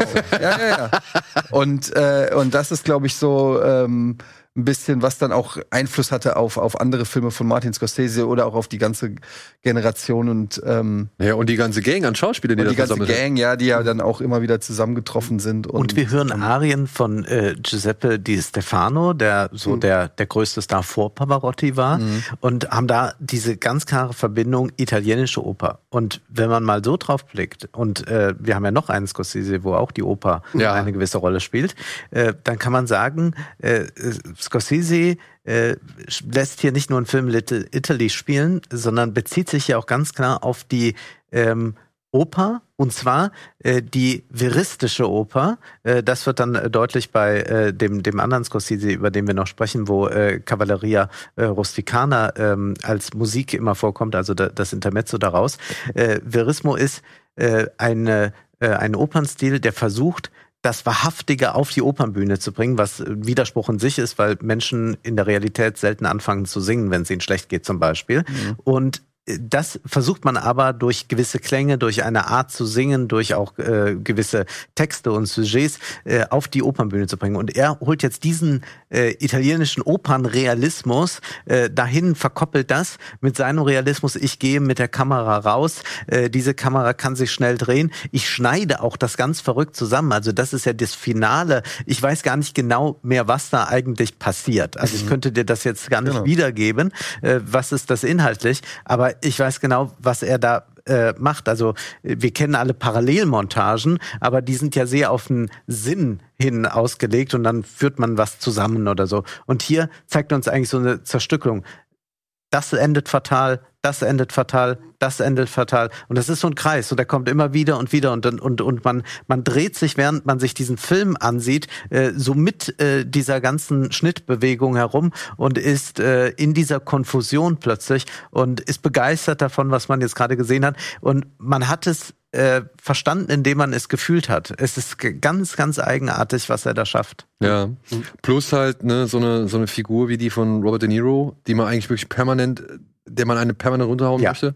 Ja, der so anstrengend ist, ja, der falsche Entscheidung. Ja, der nur wirklich eine falsche Entscheidung nach der anderen trifft. Kann, ja. Auf alle, sag ich mal, seine Freunde, die ihm helfen, irgendwie scheißt und so weiter. Nie pünktlich sein kann. Also immer da, wo er einmal doch wenigstens zeigen könnte, nein, es geht nicht. Und du hast da diese Reizfigur wirklich und, und du fragst dich ganz Zeit, was will Harvey Keitel mit dem so, ja. Aber ja, es ist der Film, der äh, Scorsese dann den Weg geebnet hat und der halt ihn doch deutlich in größere Sphären gebracht hat, als es ein Frau unter Einfluss mhm. äh, mit John Cassavetes gemacht mhm. hat, ja, obwohl der jetzt auch kein unerfolgreicher Film mhm. war, aber irgendwie den Stellenwert erst viel, viel später bekommen hat, als es ein Scorsese schon ja zu viel früheren Zeiten irgendwie hat. Was man jetzt an Mean Streets auch, auch so schön sieht, sind, sind eigentlich zwei Dinge auch noch. Ähm, das eine ist, dass New Hollywood natürlich auch eine komplette neue Schauspielerriege ja. mit sich gebracht hat ganz junger Harvey Keitel, ganz junger Robert De Niro, ja, wahrscheinlich gerade erst aus dem Schauspielseminar oder wenn nicht sogar noch aktiv studierend, ja, die plötzlich eine Chance bekommen haben, in diesen dann doch auch, wie du vorhin gesagt hast, günstigen Film, mhm. ja, überhaupt so etwas wie eine Karriere aufzubauen, weil parallel zu diesem Film waren ja trotzdem noch Leute wie Steve McQueen oder Kirk Douglas noch aktiv, ja, das ja. waren ja nach wie vor die Stars und hier kommt plötzlich eine neue ja. Generation mit sehr viel Energie, schauspielerischer Energie plötzlich aufs Parkett.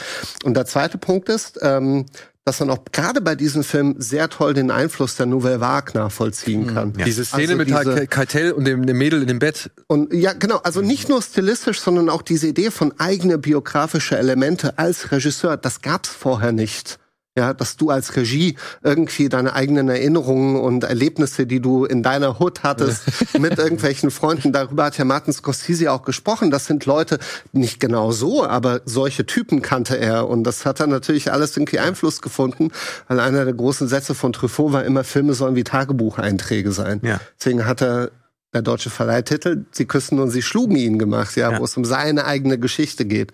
Und diese Einflüsse sind hier schon drin. Und ich meine, gerade Martin Scorsese ist jemand, der auch immer die Filmgeschichte miterzählt in seinen Filmen. Und hier mhm. geht's aber schon los. Ja. Und da wären wir dann halt, und dann kommen wir, würde ich sagen, direkt zu Mike Nickel. Denn du hast äh, als dein den Nummer eins hast du angegeben, The Graduate, beziehungsweise ja. auf Deutsch die Reifeprüfung. Wobei, wo ich mich frage, ob die das sich damals wirklich bewusst überlegt haben oder ob sie einfach nur gedacht haben, wir versuchen jetzt irgendwie ein, ein weiß nicht, das, das, das deutsche Gegenstück dazu zu finden. Ich meine, die Reifeprüfung passt ja so gesehen auf diesen Film. Ja.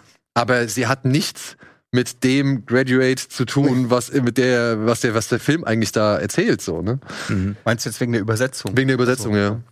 Ja, naja, es ist halt, also wie du hast ja auch gerade gesagt, die Schauspieler, also Dustin Hoffman natürlich auch so einer der mhm. neu aufkommenden äh, Schauspieler. Ich weiß gar nicht, wie alt er da war. Wie alt war der da? Ende 20 oder? Ich weiß nur, dass er fast genauso alt war wie Anne Bancroft, ja. die die Mutter spielt, die ihn mhm. verführt. ja. Aber er war jung, jung. Äh, wusstet ihr, dass äh, Doris Day mal für die Rolle vorgesehen war? Nee. Und äh, Doris Day war also ganz pikiert, dass man ihr einen solchen schmutzigen Robinson, Stoff, oder? äh, die Miss dirty- Robinson anbietet, woraufhin ein äh, bekannter Hollywood-Filmkomponist äh, sagte, ich äh, kannte Doris Day noch bevor sie eine Jungfrau war. Und äh, das ist ein sehr schöner Satz. Und man äh, stelle sich mal vor, Doris Day würde spielen. Vielleicht hätte das äh, Doris Day nochmal eine ganz andere Sphäre katapultieren können, weil sie total gebrochen hätte mit ihrem Image. Ja. Ich finde den Film äh, immer noch äh, sehr, sehr gut. Ja. Und ich äh, liebe sowieso äh, Geschichten mit Altersunterschied. Ich finde die immer, äh, immer faszinierend eigentlich. Und es war aber auch so damals die Zeit, dass das so äh, sehr thematisiert wird. Also wenn wir mal, mal äh, Großes Umdenken, oder? ja, äh, ja und, und auch so in der, in der Popkultur. Dalida äh, singt, äh, er war gerade 18 Jahre, wie sie mit äh, 36 einen 18-Jährigen verführt. Äh, dann kommt äh, irgendwann Peter Maffay, äh, ich war 17 und sie 31. Äh, also das war schon etwas, was sehr stark ist. Ich habe auch noch einen Film mit Altersunterschied ja dabei. Also äh, das ist ähm, toll, wenngleich der ja noch äh, im Studio produziert wurde. Das ist so, so gerade so dieser Übergang. Äh, also eigentlich ist das schon New Hollywood, aber ähm, man dreht noch in dem Vorhandenen, was eigentlich so da ist. Vor aber allem- der ist wichtig als Übergangsfilm. Vor allem ist es eine erste Kommerzialisierung des New Hollywood. Denn das Auto ist wirklich das erste Product Placement ah, der amerikanischen Filmgeschichte. Das war wirklich bewusst da drin und es wird auch, glaube ich, immer noch so bezeichnet. Graduate, Chevrolet oder keine Ahnung was. Ja, also äh, das finde ich schon spannend, weil man hat ja dann doch äh, spätestens, wann war es, 73 bemerkt, okay, New Hollywood kann auch richtig Kasse machen. Mit Der Exorzist zum Beispiel, ja. Ge äh, anschließend Der Weiße Hai. Und äh, George Lucas war dann halt das Finale, ne? Also da wurde dann klar, okay, wir kriegen, aber hey, auch Easy Rider war extrem erfolgreich. Ja, Äh, Easy Rider hat ja, das habe ich gelesen, mit einem Budget von 400.000 60 Millionen eingenommen. Ja. Was der Wahnsinn Ja, ist. Und man das muss nur da, ein Film ein paar Jahre zuvor wie ähm, The Fall of the Roman Empire, Budget 16 Millionen, 4 Millionen einnahmen. Also da hat man Oder schon gemerkt, Halloween. wie es um die großen Filme bestellt ist, die die ganze Familie irgendwie zusammenbringen sollten. Bei dem Film, was hier auch ganz interessant ist, auch hier dieses Establishment-Ding. Weil der Film stellt ja so ein bisschen die Frage, was kann, was kann das Establishment jungen Leuten überhaupt noch anbieten? Also welche Lebensperspektive? Ist die Lebensperspektive, es geht einfach so weiter. Der Film eröffnet ja, und das liebe ich total, auf einer Party, wo er von allen gefragt wird, was er jetzt nach der Schule eigentlich machen will. Vergleichbar auch mit der Hochzeit am Anfang von der Pate. Ja, genau. Und, und, ein, und dann sagt ihm einer Plastics. Plastics. Geh unbedingt ins Plastik. Aber, aber er ist eine Hauptfigur, er hat überhaupt keinen Plan, was er machen will. Ja. Er lebt ja einfach nur in den Tag hinein. Es gibt gar keine Antwort. Es gibt nicht mal eine Idee. Ja. Das und dann sich ja auch ihn so schön, sich- wenn er da auf dem, in dem Swimmingpool so treibt, irgendwie frei von Sorgen da. Und du merkst einfach, da, da steckt gar nicht viel mehr dahinter, als ich will einfach nur hier äh, gerade. Und dann schnappt ihn sich halt eine, eine Hausfrau. Ja. Deswegen Doris Day wäre auch perfekt Wär gewesen, weil perfekt gerade gewesen, ja. Doris Day auch für dieses 50er-Jahre-Kino. Und so dass es kein steht, größeres Glück gibt, als äh, Oh, und verheiratet zu sein, Kinder zu haben und alles Ja. ist so, wie man sich das immer Und vorgestellt er wird hat. ja von ihr, ich will jetzt nicht sagen missbraucht, aber er wird ja benutzt. Er hat ja keine andere, keinen anderen Zweck für sie, als, als eine Art Toy zu sein, Toyboy. mit dem sie Toyboy. aus ihrer eigenen Monotonie ausbrechen kann. Also Eddies Wunschvorstellung äh, zur damaligen Zeit wahrscheinlich. Oder hat der Film deswegen äh, wegen anderer Gründe angesprochen? Nee, tatsächlich, also ich will jetzt nicht zu sehr ins Private abgehen, aber es. Äh, Nein, meine, meine Mutter war tatsächlich auch mit einem äh, deutlich jüngeren Mann zusammen. Also es ist schon so, dass das äh, Thema mir äh, irgendwie auch Privates äh, wiedergespiegelt hat, aber ähm, ich fand natürlich auch, wie immer, auch dieses Streben nach äh, dieses, ich weiß nicht was, das ist einfach dieses, dieses Ausbrechen, Ja. Dieses, äh, ähm, ich mag halt, ähm, mir geht's gar nicht so sehr um diese Sexualisierung da mit, mit Miss Robin, sondern auch diese, diese letzte Szene, wenn er in die Kirche kommt und, und nochmal, äh, das ist natürlich fast schon eine Rom äh, Romantic Comedy, weiß ich aber so. Nur die ne, Blaupause für viele. Wie ein Märchen fast schon, ne? Der Prinz, der die äh, am Ende noch, das könnte auch Super Mario sein und der, ne, der verhindert, dass Bowser ähm, Prinzessin Peach heiratet. Ja. Also, aber, aber das hat sowas, dieses, dieser, ich mag auch diese letzte Szene, ich habe die tausendmal äh, mir angeguckt, wenn sie dann in diesem äh, Bus sitzen und äh, nicht rumknutschen und sondern Ja. einfach nur so beide mehr oder weniger du hast das Gefühl sie lassen noch mal Revue passieren was gerade passiert und nur so in den Mundwinkeln erkennst du, dass sie zufrieden sind mit dieser Entscheidung, die sie getroffen haben, vielleicht auch ein bisschen ungewiss sind, ne, ähm, wo, äh, wo die Reise hingeht. Das ist ja auch so ein bisschen diese, dieses Bild, das, da konnte ich mich schon immer mit identifizieren. Dann ich muss dich leider, ja, du musst mich enttäuschen. Ich muss dich leider enttäuschen, was, das ist nicht das Ende des Films. Ähm, weil ähm, der Film endet ja genau mit dem Gegenteil. Ne? Sie sind ja am Ende in genau derselben Situation. Sie sind ja wieder in der institutionalisierten Ehe gelandet und sie flüchten sich ja zu dem Bus, schaffen es gerade noch rein, springen auf die Rückbank, ja, und äh, lächeln beide in sich rein. Und das ist eine ewig lange Einstellung. Und dann kommt dieses berühmte Team von Simon Garfunkel. Mhm. Hello Darkness, my old friend. Mhm. Und die Gesichtszüge fallen in sich zusammen. Mhm. Also ihnen dämmert, auch hier ist keine Antwort gefunden. Ja. Kein also, Ausbruch. Kein gelungen. Ausbruch. Ich bin äh, eigentlich, ja. äh, äh ich bin jetzt in denselben, ich habe denselben Startpunkt jetzt wie meine Eltern von vielleicht 20 Jahren. Obwohl es ist, also das ist ja so das Ding. Ich habe das auch mitbekommen. Äh, ich dachte, als ich das zum ersten Mal gesehen habe, okay, das ist auch so eine Art Happy End. Sie haben es geschafft, aus dieser falschen Ehe, hm. sag ich mal, zu entkommen. Und die Zukunft mag vielleicht nicht ganz sicher sein, so, aber zumindest die beiden sind jetzt erstmal zusammen und gucken, was jetzt passiert. Aber ich habe halt irgendwie dieses, dass das halt alles deutlich negativer gedeutet werden kann. Das habe ich erst viel später erfahren. Weil ich finde ja allein schon die Musik mit diesen, mit diesen, I've, I've come to talk to you. Welche Darkness denn?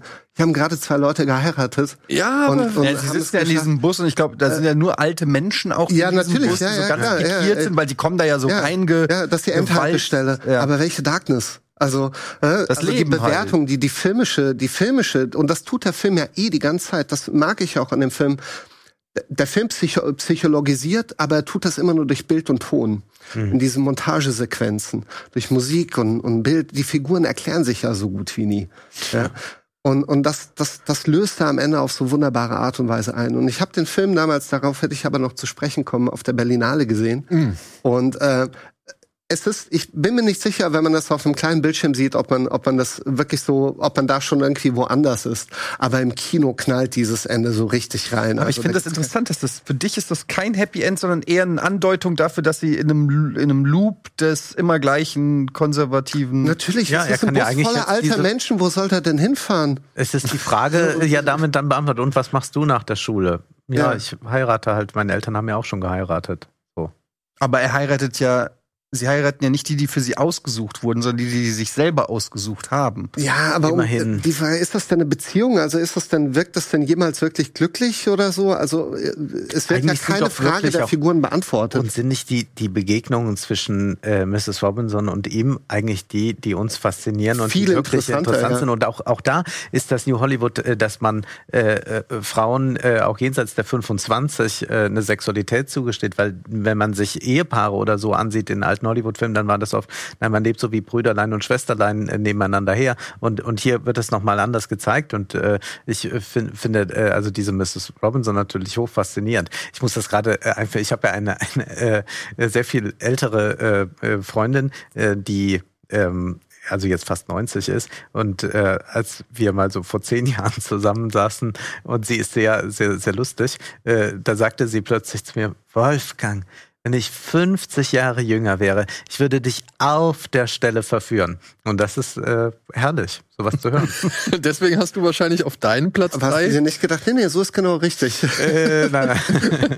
Deswegen hast du auf deinem Platz drei wahrscheinlich Harold Mode, oder was? Äh, Harold and Maude habe ich ausgesucht äh, als ein Film, der äh, erstmal auch ähm, einen Altersunterschied zeigt, aber ja eigentlich schon in äh, das Absurde kippt, äh, schon deshalb, weil man es hier mit Figuren zu tun hat, die ähm, äh, neudeutsch gesagt etwas weird sind. Nämlich äh, treffen die beiden, also sie fast 80, eher 20 äh, auf einer Beerdigung, auf einer Beerdigung von jemandem, den sie überhaupt nicht kennen. Denn beide haben die Leidenschaft, äh, weil sie ein bisschen morbid sind, laufend auf Beerdigungen zu gehen. Und so freunden sie sich an und dann beginnt auch eine Liebesgeschichte. Und hier haben wir auch wieder äh, das, was eigentlich äh, die Erziehungsberechtigten vorgesehen haben. Also die Mutter äh, von Harold äh, möchte immer ihm äh, junge Frauen offerieren, die er bitte heiraten soll. und er inszeniert dann immer Selbstmorde und so etwas und dann kriegen die Frauen einen Schreck und laufen weg. Und dann eine Szene, wo er sich den Arm abpackt, ja. während die, während die ähm, neue irgendwie die Verkupplungs, äh, während die Verkupplung stattfindet und ich weiß, er hat ihn an den Arm so da und sie, ja und ich mag, mag gerne dies und das und so ein klassisches Kennenlerngespräch und er nimmt wirklich so ein Beil ja. und pam, pam und hackt sich einfach so. Das ja. ist so eine gute Szene. Und, und das ist irrsinnig komisch und ja, der Film hat auch so esoterische Anklänge und da ist alles, was den den äh, Hippie Flower Power Zeitgeist äh, so ausmachte, äh, zu finden. Aber es gibt äh, zwei äh, ganz ernste Themen, die den Film auch grundieren und das ist einmal, äh, dass äh, sie äh, offenbar KZ-Häftling war. Äh, das äh, äh, sieht man an einer Tätowierung. Und das andere ist, dass er, Harold, eigentlich nicht nur dem Ruf der Mutter folgen soll, jetzt eine Frau zu heiraten, sondern auch sein Onkel hat was äh, mit ihm vor. Mhm. Er ist nämlich ein äh, äh, kriegsbesessener General, der ihn äh, unbedingt äh, in den Vietnamkrieg schicken will. Und dem möchte man entkommen. Also man möchte auch hier wieder der staatlichen Herrschaft entkommen. Und das tun die beiden in dieser ungewöhnlichen äh, Liebesbeziehung, die ja auch vollzogen wird, wenn man so möchte. Und das ist äh, bis auf diese äh, leicht sehr esoterisch kitschigen äh, Momente, die der Film hat, aber die äh, sicherlich auch einfach zu der Zeit dazugehören, äh, etwas, was den Film nach wie vor sehr sehenswert macht. Hal Ashby ist der Regisseur, der ähm, dann noch äh, Being There äh, zum Beispiel gemacht hat äh, mit äh, Peter Sellers. Das ist ein Regisseur, der so ein ja sehr abseitigen Humor hat, auch äh, einen Humor, der eine relativ lange Zündschnur mitunter hat und dann aber einschlägt. Äh, es sind Filme, die mit wer wer wer für der, das Absurde äh, ein ein Gespür hat, der kann damit glaube ich sehr viel anfangen. Ja, er war auch Hippie. Ja, genau, er war also richtiger er war happy, Hippie. Coming ne? Home, aber ist auch zum Beispiel ein sehr schöner Film, der die Frage stellt, wie gehen wir eigentlich mit den Menschen zu, um, die, die nach dem Krieg jetzt zurückkehren. Ja. ja? Äh, mit Chris Christopherson. Ähm, aber auch hier wieder, wieder das Establishment-Ding. Es, es taucht immer, immer, immer wieder auf. Was ich hier mag, ist halt so diese, auch diese Grundkonstellation, dass du eigentlich eine junge Person hast, die sich nach dem Tod sehnt und eine ja. Person, die eigentlich kurz vorm Sterben steht und nochmal das Leben irgendwie mhm. äh, alles mitnehmen will. Was ich mag es auch total, dass sie miteinander schlafen im Film. Ja, ja. Das finde ich sehr, sehr toll, dass es nicht ausgeklammert wird äh, oder irgendwie im Theoretischen gelassen wird. Ähm, toller Film. Ich mag den, ich mag den wahnsinnig gern und auch sehr rührend. Also mhm. trotz ähm, all der gesellschaftlich-politischen Anklänge ist es ja auch ein Melodram, das da erzählt ja. wird, mit einer durchaus auch liebenswürdigen Liebesgeschichte, also der man sehr viel Sympathie, glaube ich, entgegenbringt. Ja. Und wenn sie da äh, die Klippe runterstürzen, beziehungsweise das da auf diese Klippe zufahren, da war ich auch so, wo ich gedacht habe, Okay. Zu Trouble von Cat äh, Stevens. Äh, ja. ja, Cat Stevens ist äh, die Musik in diesem Film. Ja. Damit endet auch. Ja. ja.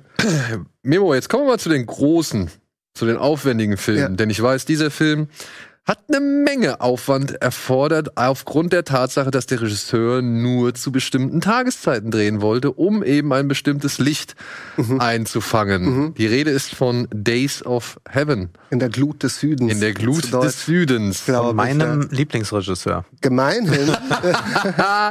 Einer das glaube ich dir nicht. Ich sag mal, ähm, Terence Malick, der Regisseur, hat zwei sehr gute Filme gedreht. Der eine ist Badlands, den er davor gemacht hat, und eben dieser Film, Days of Heaven, den ich sehr, sehr mag. Ähm, dieser Film ist berühmt berüchtigt, weil er auch als einer der visuell schönsten Filme in der US-amerikanischen Filmgeschichte gilt. Ähm, du hast es so ein bisschen anklingen lassen. Ähm, erzielt wurde das, indem man ihn gänzlich oder zu großen Teilen in einer sogenannten magischen Stunde gedreht hat.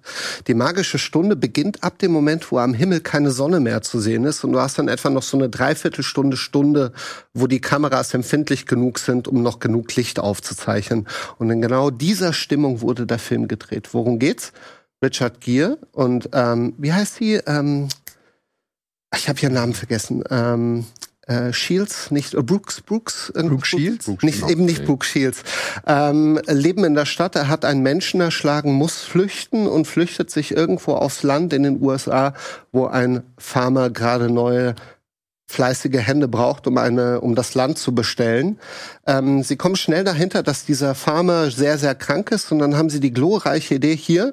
Ähm, du kannst dich doch irgendwie an ihn ranmachen und er stirbt dann schnell genug und dann äh, reißen wir uns seine, das ist der Farmer, reißen wir uns seine Kohle unter den Nagel. Was natürlich passiert, der Farmer lebt, er, er überlebt seine Krankheit und die beiden verlieben sich ineinander. Ähm, Brooke Adams. Brooke Adams, genau, danke. Ähm, auch hier ist die Handlung nicht so interessant, weil es erinnert so ein bisschen vom Plot her an viele Südstaaten-Dramen. Ähm, eine, eine große Liebesgeschichte wird erzählt. Es gibt Verrat. Es gibt eben dieses Geheimnis. Der Film ist jedoch erzählt nicht aus der Perspektive der Hauptfiguren, sondern aus der jüngeren Schwester von Richard Gere, die fast schon in so einer merkwürdig lyrisch-surrealen Distanz auf dieses Geschehen, auf diese Machenschaften der Erwachsenen blickt. Es ist märchenhaft, allein Oder durch fast die schon Musik. so märchenhaft und ähm, was den Film aber auszeichnet bis heute, und das ist wirklich ein sehr spezieller und ungewöhnlicher Film, ähm, er hat eigentlich schon gar keine Szenen mehr. Der Film ist eigentlich nur ein reiner Vibe. Wir kriegen Andeutungen einer Geschichte gezeigt. Ähm, Bilder, die erstmal wahllos aneinander gehängt wirken, ja, ergeben eine Stimmung, die ähm, erinnert an, ja, an ein biblisches Märchen, an es, es klingt ja auch immer wieder an, was sind die Days of Heaven? Erzählen wir hier ein Paradies, ähm, das hätte sein können, aus dem Menschen vertrieben wurden. Ähm, du hast immer wieder Bilder von Menschen, die eben irgendwo in der Landschaft stehen. Ähm, du siehst sie auch nie in Behausung. Also das einzige Haus, das wir jemals wahrnehmen, ist das Gebäude, äh, dieses äh, Edward Hopper-mäßige ähm, Holzhaus äh, Ja. äh, des Farmers, äh, das irgendwie Dreh- und Angelpunkt ist. Es fällt mir auch sehr schwer, über diesen Film zu sprechen, wie es generell sehr schwer ist, über Filme zu sprechen, die ein Vibe sind, die ein Gefühl erzählen. Natürlich ist er auch durchzogen von sehr vielen Symbolismen immer wieder. Die Vertreibung aus dem Paradies, die, Erbsünde, Heuschrecken. die Heuschreckenplage, ja, der, der, der, Und da der ist es doch Brudermord. Immer wieder ein bisschen zu viel. Dann also ich hasse ja viel, Terrence ja? Malick, äh, aber ich würde auch äh, sagen, ja, diese äh, beiden Filme Badlands und, und dieser hier sind gut. Ja. Ja. also das ist jetzt nicht vergleichbar mit Tree of Life und, und, Ja. und Wonder und was weiß ich, was da alles so kam, Ja. äh, wo, wo man ja einfach nur äh, Ja. das wie, du, durchdreht, wenn man Ja. das sieht. Also das wirklich Night macht of mich, Cups. macht mich ex ja, ist, Ja, ja, ich kann gar okay. nicht sagen, wie aggressiv mich sowas macht. Aber hier ist dann auch, dass ich denke, muss das auch noch sein? Ja. Mu müssen auch noch die Heuschrecken, müssen wir auch noch mal die Bibel aufschlagen. Also Ja. es wird so, auch da schon, also man sieht da schon in Ja. Andeutungen äh, diese Neigung zur Überfrachtung. Ja, ja, aber man darf nicht zu klug an den Film rangehen. Ach so. Das, nee, das darf dir Okay. dann nicht passieren. ne? das darf dir auf gar keinen Fall passieren. Ich muss nämlich Folgendes sagen. Ich habe den Film ähm, viele Jahre auf, äh, nur auf VHS sehen können. Und es gab eine legendäre Berlinale. Das war die Berlinale, ich glaube, das war 2003. Weil da gab es eine Retrospektive zum Thema New Hollywood. Und wir sind damals von Mainz zur Berlinale gefahren, hatten keine Akkreditierung, keine Dauerkarten und äh, haben immer darauf gesetzt, dass uns irgendwelche Leute, die wir kennen, mit Tickets versorgen, die eventuell noch übrig sind. Es gab dann aber einen Geheimtipp, der war, hey, da läuft die New Hollywood Retro und äh, die ist nie so voll, ja, dass keine Plätze mehr frei wären und äh, dann holen sie noch Leute rein, die einfach vor der Tür stehen. Und so konntest du alle diese Filme sehen auf der großen Leinwand in restaurierten Fassung. Und da habe ich eben Days of Heaven auch auf der großen Leinwand gesehen. Und ich habe mich aufgelöst in diesem Film. Ich, Ich- also ich- von den ich- Terrence Malick-Filmen, die ich kenne, äh, finde ich den, Badlands und Der schmale Grat Ja. auch äh, mit die besten. So. Ja. Die, die gucke ich am liebsten, Ja. wenn ich überhaupt sagen kann, ich gucke mir die Filme. Irgendwie bewusst nochmal gerne an Ja, oder so. ja. Aber den Days of Heaven Ja. finde ich auch gut. Also ich gebe dir recht, diese biblischen Andeutungen nerven so ein bisschen, sie sind auch zu viel, aber der Film hat so viele andere Qualitäten für mich, sei es eben dieser, dieser ganz spezielle Voice-Over von Linda Mahns, ähm, sei es die Musik von Morricone, dieses schwelgend märchenhafte Motiv, das immer wieder auftaucht und natürlich diese unfassbare Gestaltung des Films. Ja, Einfach also die Bilder sind Ästhetik, groß. Die, die man so heute auch wahrscheinlich rein aus produktionstechnischen Gründen gar nicht mehr Aber was haltet ihr von Norbit? Außerdem von Norwitz. Wurde auch der gänzlich in der Kam ein bisschen magischen spät Stunde. New Hollywood, aber in der magischen nein, nein, Stunde nein, gedreht, das- ja. Ich dachte, das ist auch New Ja. Hollywood. Deswegen auch, falls sich irgendjemand, falls jemand diesen Film sehen will, auch nicht auf die Trailer verlassen, weil ich habe in ein paar Trailer reingeschaut, die suggerieren immer so ein Südstaaten-Drama, ja, mit irgendwie einer großen Geschichte, Sturm. aber ja, aber aber das ist der Film nicht. Der, der Film, ähm, glaube ich, will etwas anderes von uns. das glaube ich auch. Das Ja. glaube ich auch. Genau wie ich glaube, dass äh, Chinatown Ja, etwas ganz anderes äh, will, als man es auf den ersten Blick irgendwie zu denken mag. Ich habe den Film kürzlich gesehen und dachte, ich müsste mich heute Morgen nochmal vorbereiten, um die Handlung zusammenzufassen. Ich kann sagen, ich bin äh, an diesem Projekt gescheitert, äh, die Handlung zusammenzufassen, obwohl ich den Film schon sehr häufig gesehen habe und garantiere, würde ich ihn heute Abend sehen, könnte ich wieder äh, schwer sagen, was alles genau passiert, um es grob zu skizzieren. Wir sind in San Francisco, wir haben einen äh, Privatdetektiv, der angeheuert wird von einer Ehefrau, den Mann zu beschatten. Äh, dieser habe eine Affäre. Äh, hier sehen wir sie, äh, Faye Dunaway. Äh, dieses Gesicht ist uns schon bekannt inzwischen, äh, wieder Jack Nicholson. Und es stellt sich aber dann doch heraus, dass es da nicht nur um eine Affäre geht, sondern äh, einen Politskandal. Es geht um Abwasser, es geht um äh, die äh, mafiösen Strukturen und so gerät dieser äh, Detektiv in die Welt äh, der Reichen und in die Welt des Verbrechens immer tiefer hinein. Er verliert den Überblick, wir mit ihm auch. Und äh, auch dieser Film dreht sich, wenn man so möchte, im äh, Kreis und man soll es am Ende doch vergessen, so ist es nun mal, in Chinatown, das ist äh, die äh, Botschaft. Und das, hier sehen wir Roman Polanski dann selbst, das ist ein Film, der zunächst einmal auch der Atmosphäre wegen ein Meisterwerk ist. Es ist ein Film noir, der mit all den Noir- Noir-Versatzstücken spielt. Wir sehen also hier möglicherweise die femme fatale oder ist das gerade die schwarze Witwe? Die Frau ist aber dann doch auch Täterin und sie ist Opfer, das beschützt werden muss von Jack Nicholson. Und wir sehen schon, wir können da gar nicht so einfach einen Griff dran bekommen und sehen diese unglaubliche Vielfalt äh, in äh, der äh, Frauenfigur.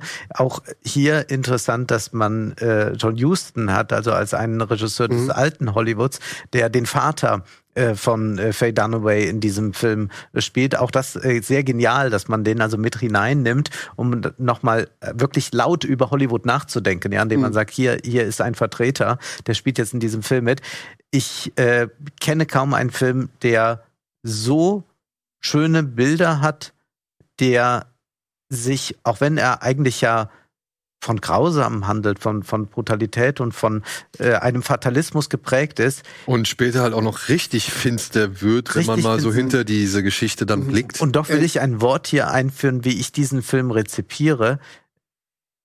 Es ist da eine besondere Gemütlichkeit, die sich einstellt. Es ist ganz erstaunlich. Man sieht sich diesen Film an und es, es, es wird einem wohlig, obwohl man so viel Schlimmes da sieht. Aber die Musik äh, führt uns dahin, äh, diese traumhaft schönen Bilder, dass ich in, von diesem Film auch fast nur schwärmen kann. Mhm. Denn äh, dieser Film, ja, legt sich über einen, kleidet einen ein. Mhm. Und ich äh, würde sagen, das ist so äh, eines der, der, der der besten Werke aus dieser äh, New Hollywood-Ära und Absolut. äh, ein absolutes Meisterwerk von Roman Polanski. Absolut. Ich hätte ihn auch bei mir auf der Liste gehabt, wenn du Ah, ihn nicht okay. schon gehabt hättest. Ich liebe den Film sehr.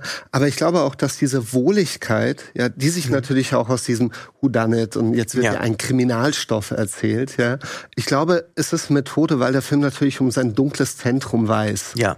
Ja. Ja. Ähm, Was er ja gar nicht irgendwie haben sollte, ne? Also Robert Town, der Drehbuchautor, wollte eigentlich ein Happy End Ja, ja, im genau. Film Ja, ja, haben. ja, ja, und aber- Polanski hat halt wirklich darauf bestanden zu sagen, nee, der muss dieses Ende haben, was er hat. Ja. Ja. Weil erst dadurch wird er halt zum Klassiker Ja. oder denkwürdig oder sonst irgendwas. Es ist ja auch für Jack Nicholson im Film so, er ist ja einfach nur ein Privatdetektiv, ja, der beauftragt wird und, und aber durch diese Verstreckung eine Tür öffnet, wo er sich vielleicht auch denkt, Warum habe ich die gehört? Wie, so- wie in den 40er Jahren mit, mit äh, Humphrey Bogart, das ist ja auch interessant. Also John Huston dreht mit Humphrey Bogart, Kay Lago oder so ganz tolle Film-Noir-Filme. Und jetzt hat man wieder einen Film Noir, der auch 1937 spielt. Und das fällt auch auf bei sehr vielen New Hollywood-Filmen. Die spielen nicht alle in der Gegenwart, davon haben wir jetzt ein paar gesehen. Aber es gibt ganz viele, die gehen zurück in die 50er Jahre, American Graffiti beispielsweise, oder äh, dann in die 40er, in die 30er Jahre. Äh, das heißt, äh, man sucht das Neue im Alten. Das ist also nicht äh, ein Abrechnungskino in dem Sinne, New Hollywood, das Alte soll verschwinden, sondern wir befragen das Alte neu und nehmen da wieder was raus. Ihr habt eigentlich eure eigene Geschichte vergessen und wir äh, äh, rehistorisieren oder oder interpretieren das neu. Das ist äh, genial. Also man kann diesen Film genießen eh, äh, ohne diese 40er Jahre. Ähm, Film Noirs zu kennen.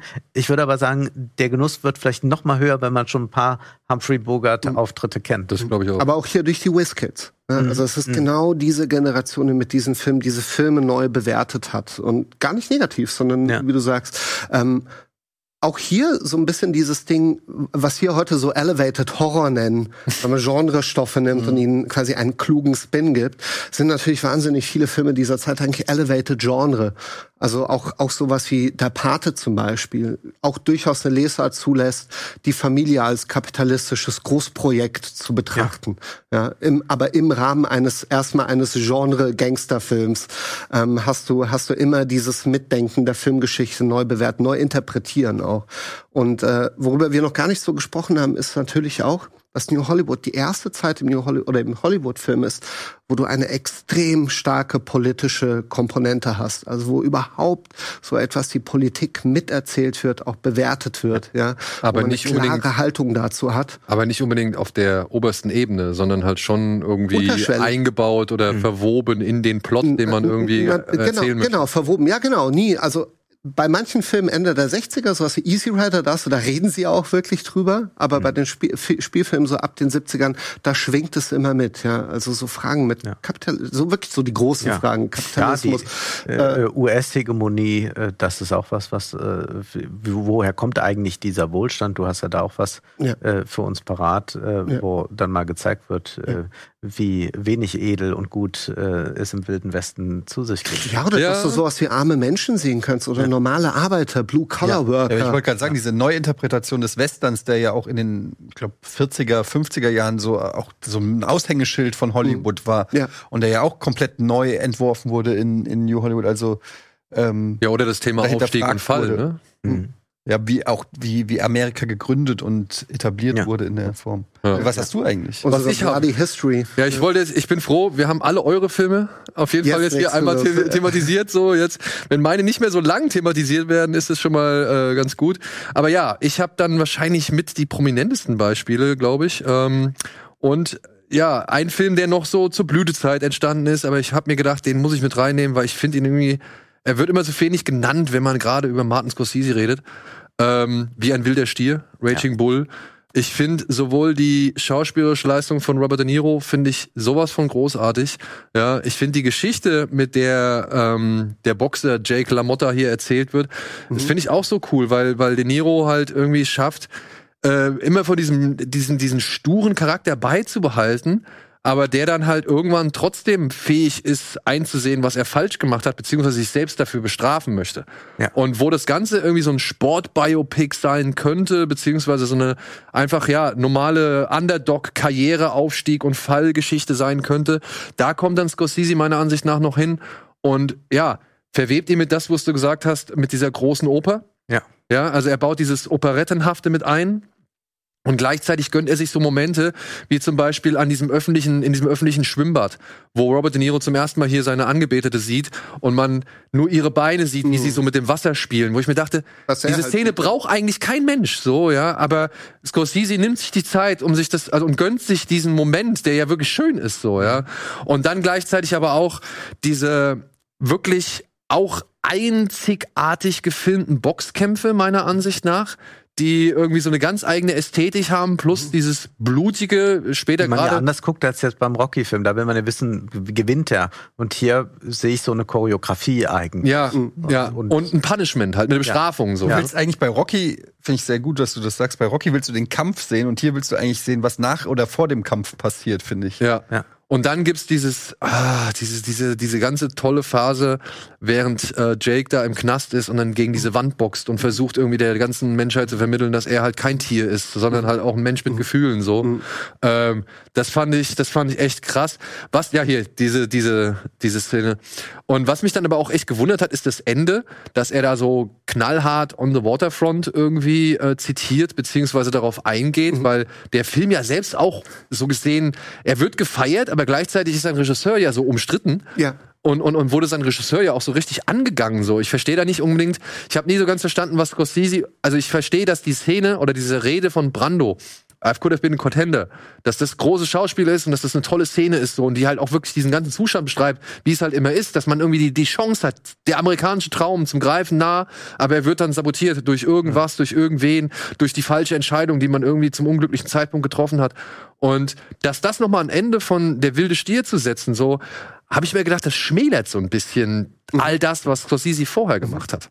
Naja. Mhm. Und ich trotzdem bewundere ich Weil der ist irgendwie. ja aus der Krise heraus entstanden. Also Scorsese war ja äh, stark drogenabhängig und war eigentlich am Ende und auch äh, die Gute Kritiken Flops davor äh, haben nicht mehr so mitgespielt. Die, das Publikum blieb auch aus, obwohl New York, New York ein guter Film ist, ja. Ja. Aber äh, das ist überhaupt nicht gut angekommen und das war wirklich so seine Rettung. Dank auch äh, Robert De Niro. Ja. Und ja, und wirklich, ich finde den Film, ich finde ihn Aber großartig. hier auch die Tatsache, dass man in der Zeit auch sowas wie, wie, wie einen Anti-Helden hatte. Also wo du gar nicht mehr gezwungen warst, einen sympathischen Helden äh, aber einen, Thema den du halt mitverfolgen konntest. und, ne? und, und mitverfolgen und, und, und auch bei Scorsese generell immer die Frage, gibt es denn auch für diese Menschen Erlösung oder, Ja. oder eine Art Absolution am Ende? Gibt es irgendjemanden, der dir vergibt? Ja. Sei das die anderen oder, oder ein spiritueller Gedanke oder was auch immer. Das beantwortet er auch nicht wirklich. Ja, aber, ähm, Aber es ist schon äh, ein sehr katholischer Regisseur, wenn man so Durch- möchte. durch ne? und durch, durch, und durch. Und wir haben ja jetzt immer diese ganzen Debatten über neue alte Männlichkeit und so.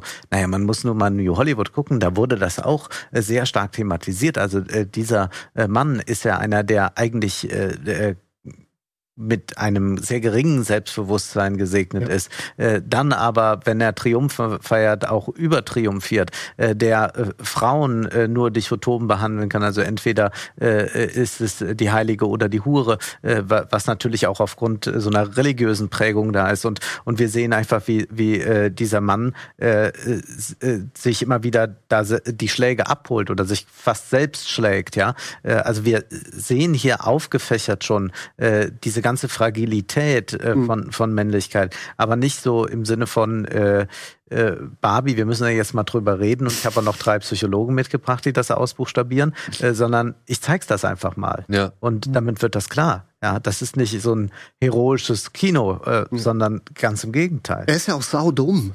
Ja. Also als Figur hat man ja auch selten. Also der Film behauptet, da, da ist jemand, der kann sich ja selbst gar nicht reflektieren. Der ist einfach so, wie er ist, wie er Wenn er dann Stand-up macht und einfach nur scheitert. Ja. Ah ja, wer mich kennt, Aber, kennt diese Leute. Ja. aber da hast du ein schönes, äh, da hast du mir zwei schöne Stichworte gegeben, ähm, denn ja, Männer, die durch den Erfolg ne, zu größerem sich auserkoren sehen und plötzlich irgendwie sich mit dem Allergrößten konfrontieren. Da haben wir gleich zwei von meinen letzten beiden Filme, die ich äh, da vorstellen will. Auch Männer, die große Erfolge gefeiert haben. Michael Cimino, äh, mit Die durch die Hölle gehen zum Beispiel. Oder ein William Friedkin mit dem ersten Blockbuster der Filmgeschichte, mit Der Exorzist. Ja. Äh, plus noch French Connection im Vorfeld. Deswegen habe ich zum einen Heaven's Gate und zum anderen Saucer genommen, weil so schön es irgendwie ist, aber alles irgendwie was Schönes muss auch irgendwann mal zu Ende gehen. Und das waren somit zwei Endpunkte des New Hollywood Kino, würde ich jetzt mal äh, behaupten. Denn äh, ja, Michael Cimino hat wirklich mit seinem Spätwestern über Fieberrone die polnische Einwanderer bis aufs äh, mieseste drangsalieren, ähm, einfach zu sehr über seine Verhältnisse gearbeitet und gehaushaltet. Also es war ja wirklich ein, ein, ein Bombast, der da aufgezogen worden ist. Er hat ganze Straßenzüge errichten und wieder einreißen lassen, weil ihm Häuser zum Beispiel nicht im richtigen Abstand zueinander standen. Er hat Leute stundenlang irgendwo in der Wildnis rumstehen lassen, weil die auf den Dreh gewartet haben, Extras, Mhm. und, und, und in der Sonne verdorren lassen, ja, bis da mal jemand hinkam und den Wasser gebracht hat, weil sie nie eine Anweisung bekommen haben, was sie jetzt machen sollen. Und ist halt mit seinem Projekt wirklich gnadenlos gescheitert. Und ähm, dann musste auch noch mal diese Fassung, die er erst abgeliefert hat, äh, musste er noch mal runterkürzen, so was dem Film auch noch mal Seele und, und Identität genommen hat und hat selbst sogar noch mal irgendwie veranlasst, diesen Film neu zu schneiden, was halt für die Verleiher und für alle irgendwie ein schlechtes Zeichen war. Und erst durch, sag ich mal, die Präsentation in Europa, in Cannes und so weiter, kam er dann später zu verdienten Ehren, weshalb er jetzt auch inzwischen wieder im Director's Cut erhältlich ist. Aber das war halt ein Film, der hat halt einfach gezeigt, wo es dann in die falsche Richtung abgebogen ist äh, und der halt sinnbildlich für den Niedergang eben des New Hollywood Kinos steht. Und ich finde, ja, Sorcerer ist ein ähnliches Beispiel. Friedkin hat gedacht, ich kann in den Dschungel gehen, ich kann Lohn der Angst noch mal neu irgendwie verfilmen. Ich habe hier einen großen Aufwand, ich, ich äh, werde das so echt und so authentisch wie möglich machen. Ich inszeniere Szenen, die nah an der Todesfalle sind, mit zwei LKWs, die über so eine marode Brücke fahren. Und ich komme im gleichen Jahr raus wie ein anderer Regisseur, äh, New Hollywood Regisseur mit seinem, ja, mit seiner Abkehr Mhm. vom New Hollywood, nämlich wie George Lucas mit Krieg der Sterne. Also äh, im selben Jahr kam Sorcerer und war zum Scheitern verurteilt. Größer könnte der Kontrast nicht sein. Größerer könnte der Kontrast nicht sein. Ich finde, Sorcerer ist ein fantastischer Film. Ja. Ich finde ihn wirklich, ich finde ihn großartig, gerade in seiner in Director's Cut Fassung oder ungeschnittenen Fassung, die halt die Erzählung der Männer am Anfang, an den Anfang packt und nicht erst irgendwie mittendrin erzählt, wo halt am Anfang erstmal diese ganzen verschiedenen Typen gezeigt werden, warum sie letztendlich im Dschungel landen und warum sie letztendlich eine Ladung Nitroglycerin durch den Dschungel fahren. Ja. Und diese letzte Stunde finde ich halt, ist, ist äh, Hammer. Also Ja. wirklich, ist einfach richtig geil. Großartig. Plus, ja. Plus der, Sub, der politische Subtext, von dem er gesprochen hat, weil er fährt ja da auch an alle möglichen Szenarien vorbei, die einmal die Politik des Landes irgendwie aufgreifen sollen oder auch wie die Amerikaner sich da in diese Politik eingemischt haben. Und das verwebt er da alles zu so einem stimmigen Abenteuerfilm mit tollen Darstellern, also angeführt von Roy Scheider. Ähm, und ja, diese Explosionen, ey, wirklich Hammer. Also zwei Filme, die ja irgendwie schon für das New Hollywood stehen, dass Leute da waren, die gedacht haben, wir können das jetzt hier mal verfilmen, wir müssen das verfilmen oder wir wollen das verfilmen, die aber dann halt leider gedacht haben, sie sind unantastbar, unangreifbar und vor allem, weiß nicht, unerschütterlich so, ne? Also Ja, das ist, das kann nicht falsch Cimino war laufen. das schon so ein neuer äh, Geniekult, äh, den er da für sich selbst ausgerufen hat und hat äh, diese ganzen Gelder bekommen und klar war auch, äh, niemand mehr nach ihm wird diese Gelder bekommen und damit war dann auch Schluss. Äh, bei Friedkin äh, wird man auch Schwächen ausmachen bei diesem Film, also äh, würde ich schon sagen, es gibt bessere Friedkins, aber es ist immer noch ein sehr guter Film und äh, das war dann äh, schade, dass da aber schon dieser Trend eigentlich zu Ende war. Ich glaube, wäre der drei, vier Jahre früher Ja. erschienen, hätte der viel mehr Ruhm zu der Zeit erhalten. Er hätte wahrscheinlich aber nicht das Budget wahrscheinlich zu dieser Zeit bekommen, ne? Also Wirklich. Ja, Grund, warum Sorcerer existiert, ist natürlich, weil vorher French Connection und The Exorcist sehr Ja. viel Geld eingespielt haben. Ich glaube, das ist so ein bisschen so eine Weisheit, die man mitnehmen kann, ähm, dass die Grundlage von New Hollywood war eine Geldfrage Ja. der Studios. Wie können wir mehr Geld machen? Und irgendwie kamen viele Faktoren zusammen. Geschmack des Publikums, Generationswechsel, äh, Est- Anti-Establishment-Kultur, äh, Euro europäisches Kino. Und also es einfach sehr viele Glücksfaktoren, die so eine Melange ergeben haben, dass es gelingen konnte.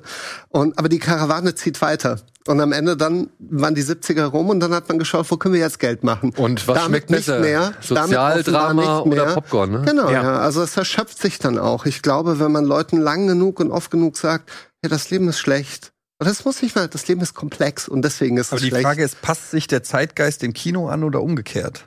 ich glaube, das geht Ich glaube, in dem so Fall war es umgekehrt, weil in dem, ich glaube, in dem Fall, ne, also diese ganzen Themen waren abgearbeitet. Wir haben wirklich viel Verständnis für die untere Schicht, Ja. das, das, Ja. die Arbeiterschicht, Ja. für Anti-Helden, wir haben für Verbrechen, es wurden uns wirklich schreckliche und, Ja. und, und krasse Bilder gezeigt. Dann kam noch Coppola mit Apocalypse, äh, Apocalypse Now, ja, der den Krieg nochmal in einer ganz neuen Dimension irgendwie vorgeführt hat, aber auch eben mit einer ganz neuen finanziellen Dimension. Ja, Ja. und ich glaube, da war die Zeit reif für Eskapismus, oder? Da- Das Ding ist folgendes. Niemand hat damit gerechnet, dass Easy Rider ein Hit wird. Ja. Aber es hat auch niemand damit gerechnet, dass Star Wars ein Hit wird. Mhm. Ja. Der ja vom Time Magazine, glaube ich, zum schlechtesten Film aller Zeiten genannt wurde, ernannt wurde oder so. Ja. Also, also es, es gab sehr irgendwie. Viel, es gab sehr viel Kritik, aber, aber du, kann, du kannst Erfolg nicht programmieren. Letztlich kann, glaube ich, Hollywood einfach nur ein, ein Output herstellen, der beständig ist und darauf hoffen, dass irgendetwas zündet. Und wenn etwas zündet, kriegst du davon noch viel mehr. Ja? Also so wie irgendwann Anti-Establishment-Politik Gesellschaft gezündet haben und wir dann sehr viel mehr davon bekommen haben, hat nachdem Star Wars gezündet hat, haben wir sehr viel mehr Blockbuster bekommen. Und Sequels. Und, und, und äh, Sequels, Ja, ja, ja. genau. Das ist ja ein schöner Cliffhanger fürs nächste Mal, wenn ihr zwei kommt, weil dann gehen wir nahtlos über in die in das Kino der 80er. Genau das machen wir, oder? Das machen wir. Das ist so eine traurige Zeit. Das ist die beste Zeit, da kenne ich mich aus. Das Ding ist folgendes, ich habe sehr viele 80er-Filme gerade mit meinem Sohn gesehen. Mhm. Äh, Ist weil er alles jetzt- gut gealtert. Nein, Aber da, da, da Aber bist ich- du doch prädestiniert. Also ich bringe dann diese Erotik-Thriller mit der 80er, die Ja. finde ich zum Beispiel gut. Wunderbar. Wunderbar. Aber aus denen Wochen kann man das noch- meiste noch Ist das noch rausholen. Ja. 80er? Neuneinhalb Wochen Ja. 90er? Also so wilde Orchidee. Und Wilde Orchidee. Wilde Orchidee, ja. 80er. sowas. Ich glaube, das war Die schon blaue 90er, Lagune. oder? Das Wilde Orchidee. kein Thriller, aber ja. Gut, ey, ihr Lieben, vielen, vielen Dank für diese kleine Exkursion durch das New Hollywood. Es ist schön, dass es auch wirklich nach vier Jahren dann doch geklappt hat. So, ich hätte ich hatte schon fast abgeschrieben, aber man soll nicht alles abschreiben. Eben halt auch nicht diese Filme, die eben so schön waren und so gut waren und uns auch so nachhaltig geprägt haben. Ja. Dementsprechend, äh, wenn ihr noch Vorschläge habt, wenn ihr irgendwie Tipps habt und so, schreibt sie gerne bei uns rein. Äh, wenn ihr irgendwie ein paar Gedanken noch habt, die ihr hinzufügen wollt, auch die werden wir uns gerne anschauen. Vielen Dank, Wolfgang. Vielen Dank, Memo. Eine Dankeschön. Frage, darf ich eine Frage stellen? Ja. Warum ist eigentlich immer so kurz? Ich habe das Gefühl, so jetzt könnte man, jetzt beginnt das Gespräch. Wir sitzen seit Wir drei sitzen Stunden noch in hier. YouTube, wir sind noch im YouTube drin. Wir sitzen seit drei Stunden. Ja, keine Ahnung, weil noch andere, hier wird noch viel produziert, Memo. Ja, okay, alles klar, okay, verstehe. Und außerdem muss man ja auch noch dem Publikum die Zeit geben, vielleicht jetzt mal die Filme zu schauen. ah, okay. Das ist natürlich auch, wir haben jetzt schon ein bisschen was rausgeballert, ja. so, ne? Wir Ja, haben schon okay. ein paar Namen gedroppt. Du, so. du weißt ja, du bist ja auch vom Fernsehen und du weißt ja, man, das Publikum soll immer mehr wollen und nie Ja. das Gefühl haben, dass es da Ah, Okay, ist. künstliche Verknappung, ja, okay. Aber du kannst gerne wiederkommen. Gerne. Und dann Zu reden den wir nochmal drüber. 80ern, Wolfgang ja. hat schon sein äh, Wiederkommen angekündigt und dementsprechend. Und du sollst auch öfter wiederkommen, wurde mir schon mehrfach äh, schriftlich mitgeteilt. Ich gucke halt nicht mehr so viel Filme. Ist ja egal. Ja, gut. Guckst du halt mal einen und dann redest du über den. gut, vielen Dank da draußen. Macht's gut. Bis zum nächsten Spezial oder bis zur nächsten Folge Kino Plus. Tschüss. Tschüss. Tschüss.